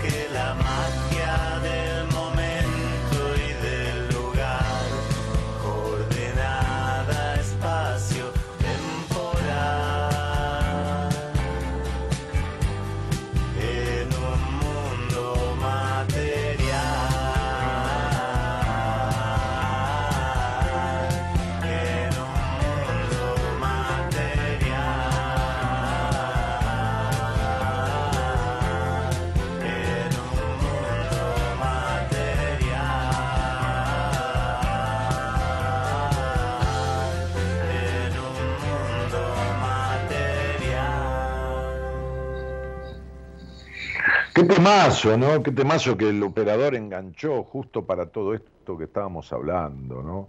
Qué habilidad tiene este tipo, ¿no? Para, para buscar entre miles y miles y miles de canciones algo que se corresponda, ¿no? Este, Dani, recuperé una relación con mi hermana, te estamos escuchando, estás hecho un rico guacho con corbata. Dice, mándale un beso a, a Diana o Diana, qué sé yo. Le, le mandamos un beso. Me voy, a, tirar la corbata, ya que me la está elogiando esta corbata Walt Disney, original, con todos los personajes de, de Mickey. Ahí va, no, al revés. Ahí. ¿No? Sí, uno. En la pantalla se ve al revés, claro. Bien, ok. Ahí va. No, así no, para acá. Ahí está. Bien. Eh, saludos de punta, dice, excelente tema, dice Anabela. Eh, hola, Miguel, dice Florencia Centurión. ¿Quién será Miguel? ¿Algún Miguel por ahí? ¿O me dijo Miguel a mí y me confundió de nombre? No importa, está saludando. Educada esa. Fernando Cabrera dice, gente acá desde Resistencia, bajo agua mal. Ah, mira, está lloviendo muchísimo en Chaco. Liliana Abate dice, hola Daniel, te estoy escuchando desde Corrientes. Te escuchaba hace como 10 años atrás, o un poco más, cuando estabas en Radio del Plata. Después no pude sintonizar más esa radio. Y no, del Plata dejó las repetidoras, y todo demás. Yo no estuve más en Radio del Plata, ya me fui de ahí en el año eh, 2013, que hace como me fui a otra radio un tiempito y después vine aquí de vuelta, porque yo había estado aquí en el 2004 más o menos, este, en, Ecomedios, y hace ocho años que estoy acá nuevamente. Eh, bueno, ¿qué más? Eh, Blanca Toledo dice, una relación para dar nacimiento a una sociedad cuyo objeto es el cumplimiento de mandatos parentales, algo así sería... No, Blanca, muy complicado. ¿Por, qué tanto? Es, es más simple todo, ¿no? Una relación para dar nacimiento a una sociedad cuyo objeto es el cumplimiento de mandatos parentales. Sí, puede ser, sí, una relación para dar nacimiento a una sociedad cuyo objeto es el cumplimiento. No, Sí, para continuar, es más simple. Es, no se puede atraer otra cosa que no sea la que va a producir la continuidad de mandatos parentales distorsivos, porque hay mandatos parentales de crianza que son buenos. ¿Qué sé yo? Comé con cuchillo y tenedor, no coma con las manos. Este, andá a caca al baño este, no, no le pegues a, a, a, tu hermana, qué sé yo, o a tu amiguita, eh, eh, no robes, qué sé yo, no, no. Eh, hay mandatos que son buenos. No todos los mandatos son malos. No. Bien. Este.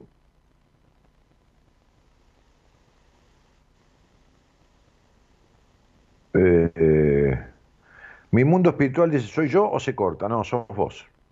Sos vos. Martín Cueto dice, si se les rompe el celular, me llaman a mí. Ah, claro, Martín se dedica a reparar celulares y todo ese tipo de cosas. Denis Punta dice, sos vos, no se corta nada, le dice. a mi mundo espiritual. Mi mundo espiritual dice, raro. Y bueno, ¿qué querés? Que te mintamos, mi mundo espiritual. Cuando nadie en el chat dice que se corta, es porque no se corta. Además, si se corta, el operador sabe que se corta antes que nadie. Eh,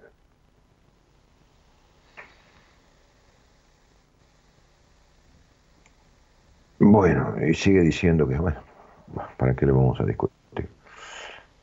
No te había visto que tenía la corbata, dice, qué pinturita. Bueno, mira, te lo vamos a mostrar. Así, vamos a un poco de... Ahí está.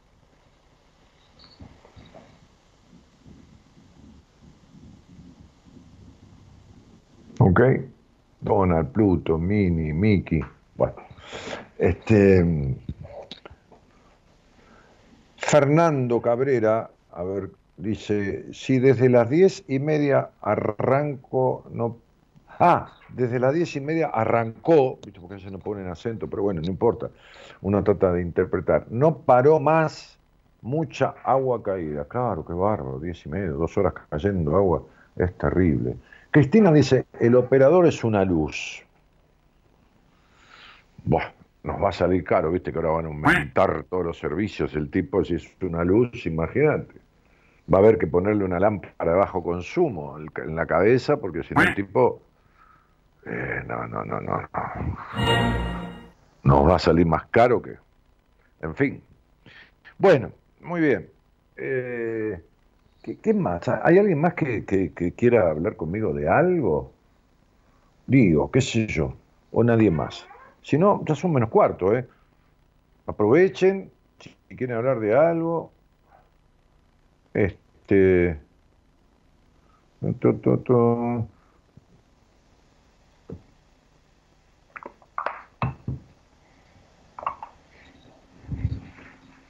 ¿Qué pasó? ¿Se congeló la imagen, Gerardo? Hablando de que se corta. Esta señora que se enojó porque este, dice que tiene mil megas, pero no importa que tengas mil megas. Primero pon un medidor a ver si te están llegando los mil megas, ¿no? A veces no, a veces no, no llegan.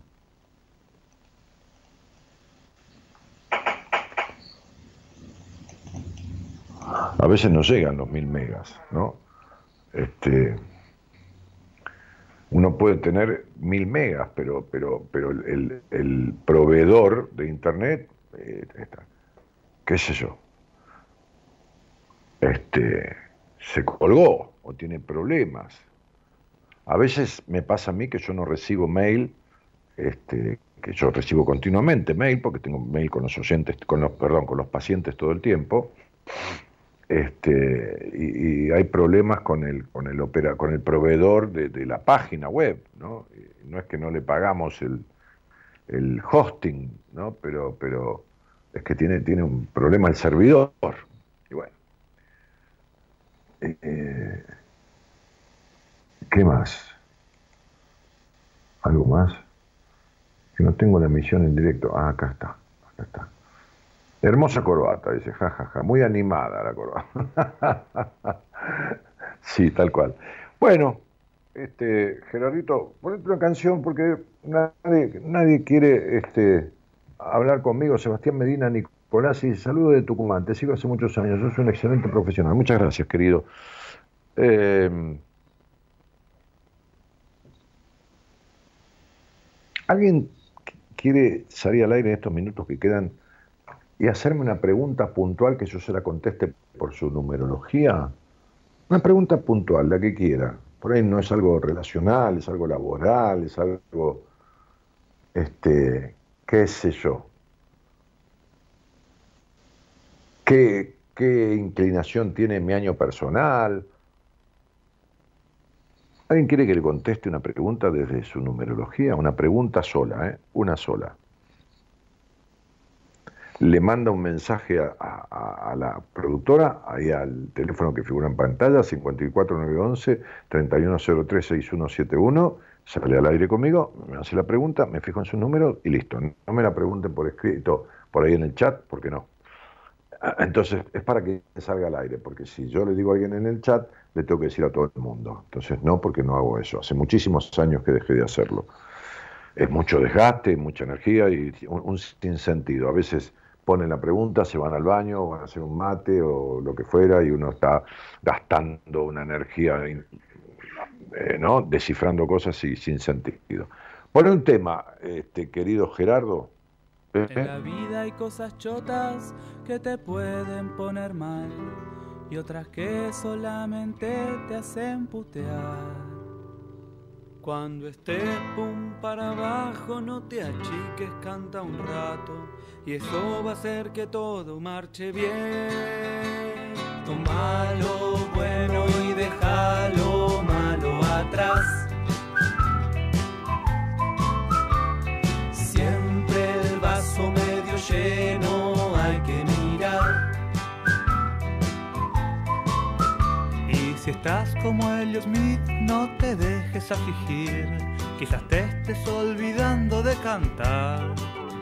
Y si estás muy deprimido, no seas nabo, sé tu amigo. Junta los labios y empieza a silbar. Toma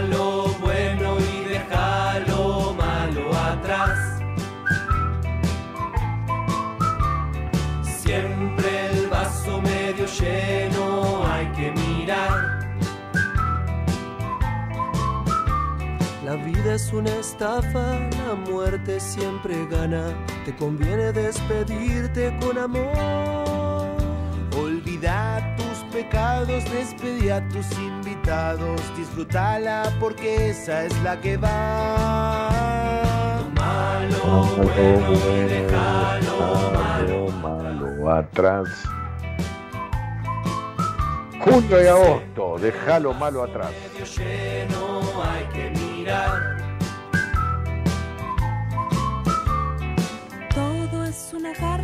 Si te fijas un rato. La muerte es el remate de este show. Pensalo como un chiste y lo vas a entender. Es gracioso que dejemos de existir.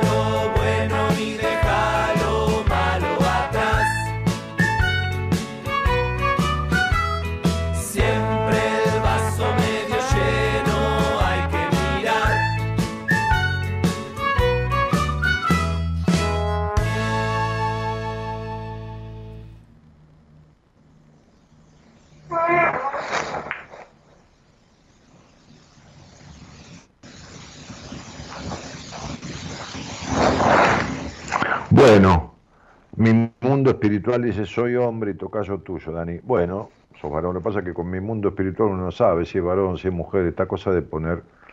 Este, pero bueno, a lo mejor es algo que usás en YouTube, qué sé yo. En un momento se frizó. Puede que sea yo, hago un mea culpa. No importa, flaco, qué problema hay. Se cortó un poco la transmisión, no es nada. A lo mejor tenés telecentro y a veces suele andar mal. Este, y también yo tengo, a veces he venido al consultorio y necesito, porque tengo, necesito internet, porque este porque tengo eh, las entrevistas de primera vez, este, por, por, por Skype, por videoconferencia de Facebook, qué sé yo. Este, y por ahí tengo celulares de diferentes marcas, dos, uno para mis pacientes, entonces bueno, me salva eso porque tomo este, este datos de ahí, viste, y, son dos empresas diferentes, y bueno, te- tengo más o menos previstas las cosas, viste, porque si no, este, Daniel, gracias por tus programas. ¿Cómo se logra superar o vencer ese destino casi ineludible en las personas que sufrieron traumas o decepciones? Laura, es muy simple, con lo que nunca has hecho. Con un trabajo en una terapia eh, que sirva, como todo en la vida, ¿viste? ¿Cómo se logra este, superar una gastritis? Y con un médico que sepa cómo ayudarte a sanar la gastritis, porque hay otros que te la, te incrementan, o te, te arreglan la gastritis y te rompen el hígado con los remedios. Bueno, y esto es lo mismo, de esa manera. Vos te imaginás que los, los conflictos y los traumas de toda tu historia no se pueden arreglar con una frase, un tip, ¿no? Entonces te doy unos tips para arreglar. No, no, esto no, no. No, es como generar musculatura, ¿no? Te doy unos tips para que hagas unos ejercicios todos los días, 10 minutos, y no, no, esto necesita de una tarea, ¿no? Este, psicoterapéutica. Tus problemas los tenés en tu psiquis, ahí donde vos nunca podés llegar sola, ¿no? Después sí, cuando uno tiene un entrenamiento, aprende a simbolizar, hasta descubre qué significa un sueño que tiene, hasta se da cuenta por qué está angustiado, pero mientras tanto uno anda perdido como perro en cancha bochas, o como perro en bote, o como Adán en el Día de la Madre, este, y no sabe para dónde agarrar ni cómo arreglarlo. Entonces esto no se arregla ni, ni, ni por YouTube, ni por WhatsApp, ni por Instagram, ni por ningún lado, ni leyendo las estupideces que son la mayoría de lo que publican tipo verdades reveladas, arreglando la vida, queriendo arreglar la vida de las personas, publicando en Instagram o en, o en, o en TikTok, qué sé yo, este, las maneras de tener una pareja feliz, las maneras de resolver la ausencia, una madre rígida, una madre- con un reel de, de, de ocho frases. No, no, no, no, no, no, no, no, no, no, no. Eso entra a la mente, pero no resuelve lo que está en el inconsciente. Entonces no hay manera. A mí hay gente que me escucha, hay gente que a mí me escucha hace 15 años y sigue teniendo los mismos problemas que hace 15 años. Y escuchó de todo y leyó y esto y lo otro y fue a misa, le pidió a Dios, etcétera, etcétera. Hola, buenas noches. Hola, buenas noches. ¿Cómo estás, Daniel? ¿Cómo te va? Bien, Hola, ¿cómo te va? Escuchando Bien, este bueno. programa. Laura, ah, mira, sos vos, Laura, Laura, la que me preguntaba cómo se arregla la vida. ¿Qué- ¿Cuál es tu pregunta, Laura? Claro, sí, porque siempre te estoy escuchando en los últimos programas y veo que hay como un patrón que se repite en las personas que salen al aire. En muchas situaciones me siento bastante identificada y es como que eh, me habías, estabas hablando justo y me decías que sí he hecho terapia, pero bueno, me ha ayudado en muchos aspectos, eh, sobre todo a concientizar lo que me pasaba, eso cuando era más chiquitita, pero mm, es decir, eh, a superarlo, a superarlo del todo, a dejar el No, pasado amor, mira, atrás. una cosa es descubrir un cáncer y otra cosa que- es curar. Una cosa es descubrir un cáncer y otra cosa es curarlo, ¿entendés, Laura? Sí. Entonces hay, hay te- terapeutas que son la mayoría y no, no hablo mal ni bien, lo describo, no estoy criticando, estoy describiendo. Esto no es opinión, es información. ¿Pero por qué la información, Dani? Porque yo atiendo 200, 300 personas nuevas todos los años. Eh, en el sentido de un- una entrevista. Y a, mí, con una entrevista de una hora, me alcanza para descubrir todo lo que logró, no logró y le falta lograr. Pues solamente esa hora. Justamente hoy atendí a una persona que vino de Estados Unidos a la Argentina por unos días y por recomendación de una paciente que, que, que sé yo quién es, este, este, que ni le pregunté, este, me vino a ver. Y tiene terapia encima, tiene una carrera hecha que se liga a la psicología y sin embargo se fue de acá asombradísima pidiendo cómo resolver esto. ¿Qué pasa? Que yo soy el, el oráculo de todo. No, es que los demás no tienen herramientas. ¿Cuántos? El 95% no sabe cómo. Sí, Entonces te ayuda a Sí, porque veo por ahí hecho te muchas pasa, preguntas de pero no diferentes, saben diferentes. No técnicas. saben arreglarlas. Sí, No sabe cómo se arreglan. ¿Entendés? sí. Bueno, es esto, mi cielo. Entonces, es, es- es simple. ¿Por qué? Porque para resolver cualquier cosa, sería una heladera, un termotanque, un celular, un auto que no arranca, este, una enfermedad física, un trastorno psíquico-emocional, lo primero que se necesita es un diagnóstico preciso. Cuando no hay un diagnóstico preciso, acabado y completo, no se sabe por dónde transitar la salida y la reparación. ¿Me, ente- me entendés? ¿Se le cortó? Sí, se le cortó. Sí, se le cortó. Recol. A ver si la ligamos de vuelta.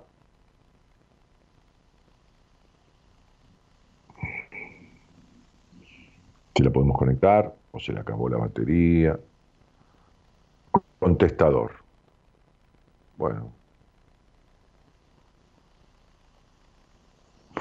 Sí, lo que pasa es que yo quería apurarme en decirle porque este se estaba por terminar el horario del programa y mira, por algo yo quería apurarme, ¿no? Y prácticamente no la dejaba que me dijera nada porque sentía una sensación, se termina la hora, pero no, se le terminaba la pila, a ver si la enganchan. Ahí está. Hola, Laurita. Sí, hola, se había cortado, disculpa. Entonces, entonces vos, vos me decías que encontraste lo que pasaba. ¿Y qué es lo, lo que pasaba? A ver, ya por lo menos encontraste en terapia qué, pasaba y qué era lo que pasaba.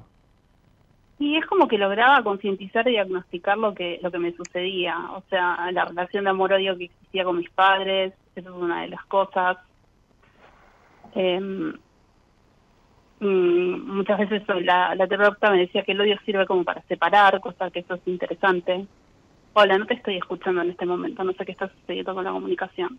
Pero yo no te estoy hablando. Te estoy escuchando a vos. Está bien. Em, eso en un primer punto. ¿El odio Em, sirve para separar? Sí, como que me decía que a veces es necesario, como que sirve como para separar.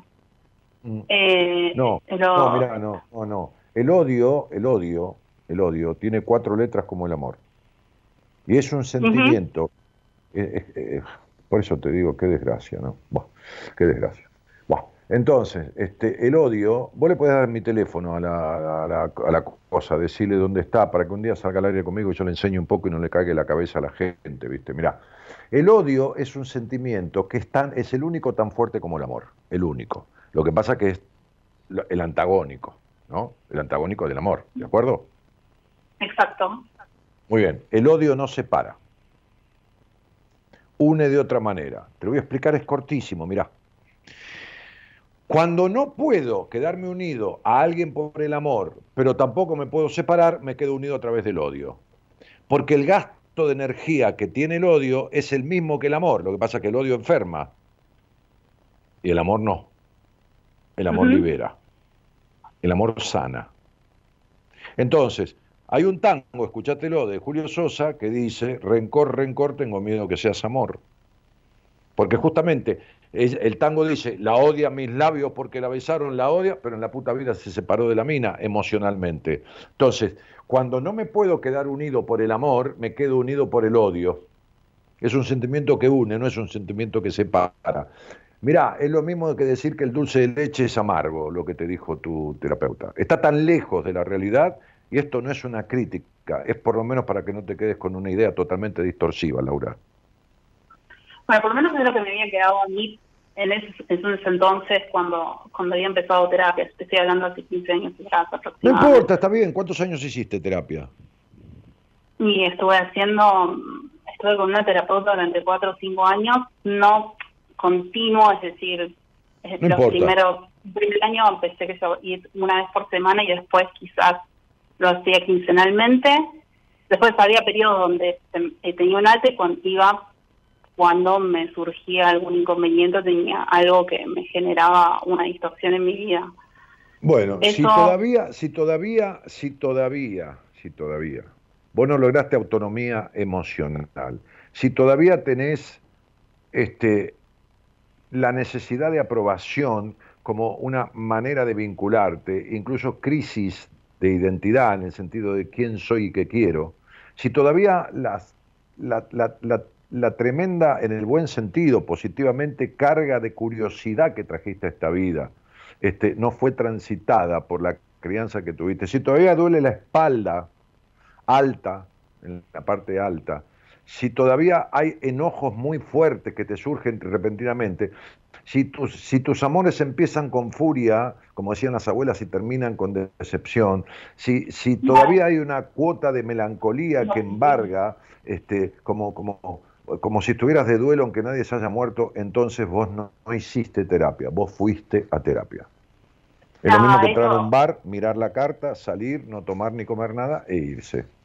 No, sí, pero es lo que pasó en el pasado, básicamente, es decir, eh, por eso había empezado, y justo exactamente es lo que decía, que es lo que ya eso está superado de alguna forma, pero es decir, veo como que esto se sigue repitiendo en las pacientes y bueno, me vi bastante reflejada, en las pacientes no, en los oyentes, quiero decir, que, que escuché en los últimos tiempos y dije, bueno, esto, no sé, pareciera ser como que muchas veces una persona queda marcada o grabada en determinadas etapas de su vida, tipo la infancia, adolescencia, etcétera, y como parece como que no no, no hay forma de, de no eludir ese, ese mal destino, por así decirlo, que tiene esa No. persona.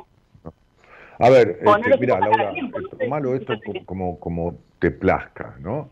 Este, el 95 o 97% de mis recorridos terapéuticos con pacientes resuelven estas cosas de las que yo hablo entre 60, 90 y 120 días. Este, a las pruebas me remito. Hay programas, no programas, hay algún programa que está guardado en Spotify que yo he hecho con cinco pacientes que di de alta. No hago eso nunca prácticamente porque parece que me estuviera haciendo propaganda como un pastor que, que qué sé yo. Este, pero eh, yo doy dos, tres, cuatro aulas mensuales y ninguna tiene más, más este, eh, recorrido que 120 días para resolver estas cosas de las que hablo con la gente que sale al aire. Este, este, justamente hoy una psicóloga que fue paciente mía hace varios años del norte del país me decía que va a ser un placer estar juntos tres días, venir al seminario. Viene una paciente mía ingeniera desde Austria este, y la gente no se mueve de 15.000 kilómetros porque este, eh, porque tiene ganas de pasear y venir a quedarse tres días conmigo y mi equipo en un seminario. Eh, no, no, estas cosas, estas cosas de las que hablo, por ejemplo, esta chica que salió antes al aire, que acabas de escuchar, este, que se llamaba Karen, este, en un proceso conmigo de- del estilo de los que yo hago, ella es una paciente como para mí, este, se va a los 90 días sin nada de eso. Directamente, sin nada de eso. Mira que bien. Interesante. No, absolutamente, es así, absolutamente. ¿Y qué, ¿Sabes por qué? y qué ¿Vos tipo, cuánto y qué tipo de terapia se, realiza? Espera, espera. ¿Cuánto- ¿Cuánto hace que escuchas este programa? No, lo, escu- lo escucho hace tres años aproximadamente y no... No, No, importa, pero escuchaste, escuchaste en tres años, yo hice eh, a dos por semana, que vengo haciendo, antes lo hacía siempre, eh, 50 semanas, son 100 programas al año, hice 300 programas. ¿Habrás escuchado 30 o 40? Probablemente que sí, sí. Bueno, me parece bien. Este programa la gente escribe ahí, ¿no? Bien. ¿Alguna vez viste que cuando yo digo esto se resuelve, bla, bla, bla, alguien que fue paciente mío dice es mentira, eso no es así, no es verdad? Podría suceder que alguien invente, jamás sucedió. Que alguien ni fue paciente mío y lo diga, para joder nomás, como hay gente que jode, pero nunca sucedió. Así que es muy fácil, ¿entendés? Lo que yo digo es lo que sucede, porque la mejor mentira es la verdad. ¿Para qué voy a andar diciendo una cosa que después no es así? Total se descubre. Entonces, este, yo, yo- yo te digo lo que es.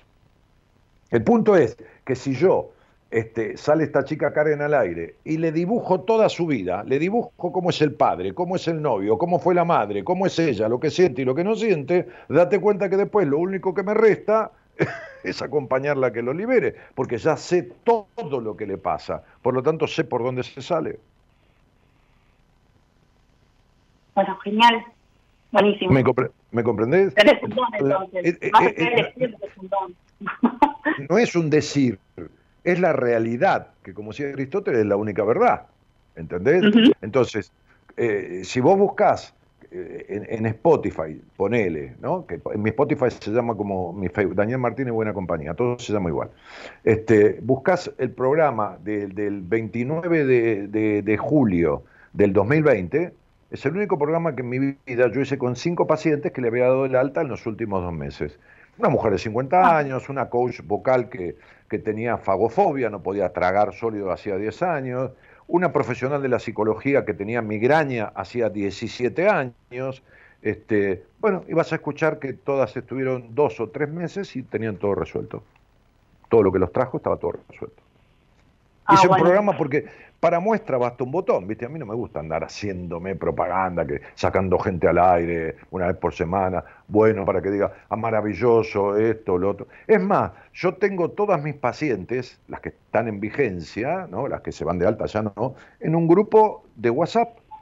Y todas, cuando llegan, llegan y se, se les da la bienvenida, y cuando se van dejan escrito, yo les pido que dejen unas palabras y dejan escrito lo que lograron a través de esos dos o tres meses de, de proceso. Y entonces, y se me fue el vacío, y que esto, y que siento otra cosa, y que y mujeres de 62 años, de 20, de 40, de 30, de qué sé yo, ¿no? Entonces, te digo el 95% de los casos, ¿por qué? Bueno, porque alguien siempre se, se escapa, o porque a los 30 días me doy cuenta, ponele como mucho, que necesito trabajar en, comunión o, en complementación con una terapeuta, por ejemplo, mujer de mi equipo, este, y la derivo y, y le pido que dentro de uno o dos meses me diga cómo anda, y me dice ando bárbara, era lo que necesitaba. Entonces, bueno, pero, pero yo tengo un porcentaje de efectividad de, de ese 95%, o sea, no hay historia, porque como ya sé todo lo que le pasa, tomo a quien sé que lo que yo hago le puede servir y sanarle lo que le pasa. ¿Entendés? ¿Sí? Si no, no lo tomo.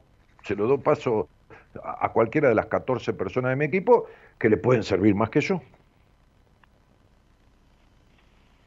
Buenísimo. Genial. Claro, es eso. Laurita, me tengo que ir. Te agradezco que me hayas Sí. este, eh, No, querido favor, este, charlar conmigo y preguntarme. ¿Ok? Ok. Dale. Besito. Muchísimas gracias por tus palabras. Por favor, al contrario, gracias a vos por permitirme eh, explicarlo. Bueno, bueno, un, un cariño grande. Otro para vos, gracias, muchas gracias. Chao, hasta luego. Chao, hasta luego.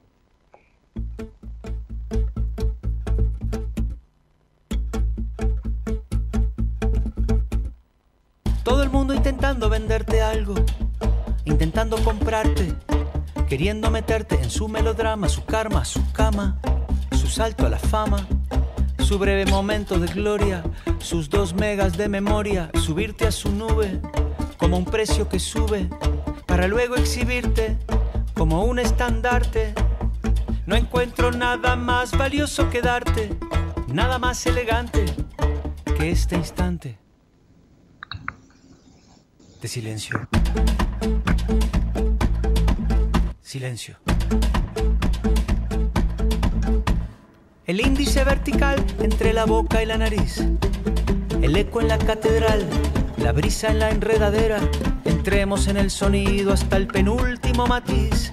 Hagámosle caso al gesto de la foto de la enfermera y cuando el ruido vuelva a saturar la antena y una sirena rompa la noche inclemente no encontraremos nada más pertinente que decirle a la mente, detente.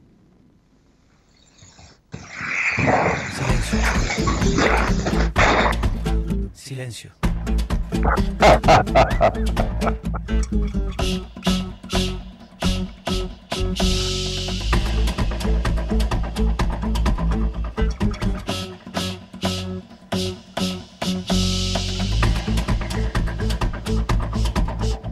Nos estamos yendo de la mano del señor Gerardo Subirana, que ha estado genial en la musicalización de hoy, una cosa de una creatividad, este, eh, yo diría, eh, incomparable, directamente. Eh, opera técnicamente y musicaliza buenas compañías, como nadie lo ha hecho.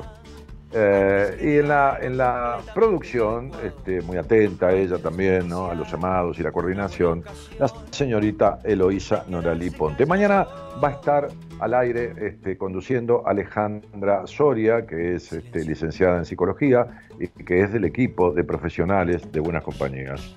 No sé qué tema va a tratar, pero siempre Ale es muy preparada en los temas que trata, así que si tienen ganas, acompáñenla este, y sírvanse de lo que ella va a explicar este, este, eh, con, mucha claridad.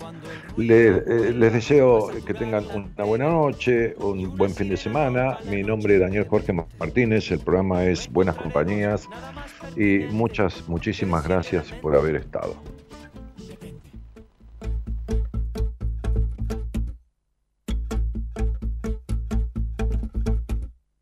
Todo el mundo intentando venderte algo, intentando comprarte, queriendo meterte en su melodrama, su karma, su cama, su salto a la fama, su breve momento de gloria, sus dos megas de memoria, subirte a su nube como un precio que sube, para luego exhibirte como un estandarte. No encuentro nada más valioso que darte, nada más elegante que este instante.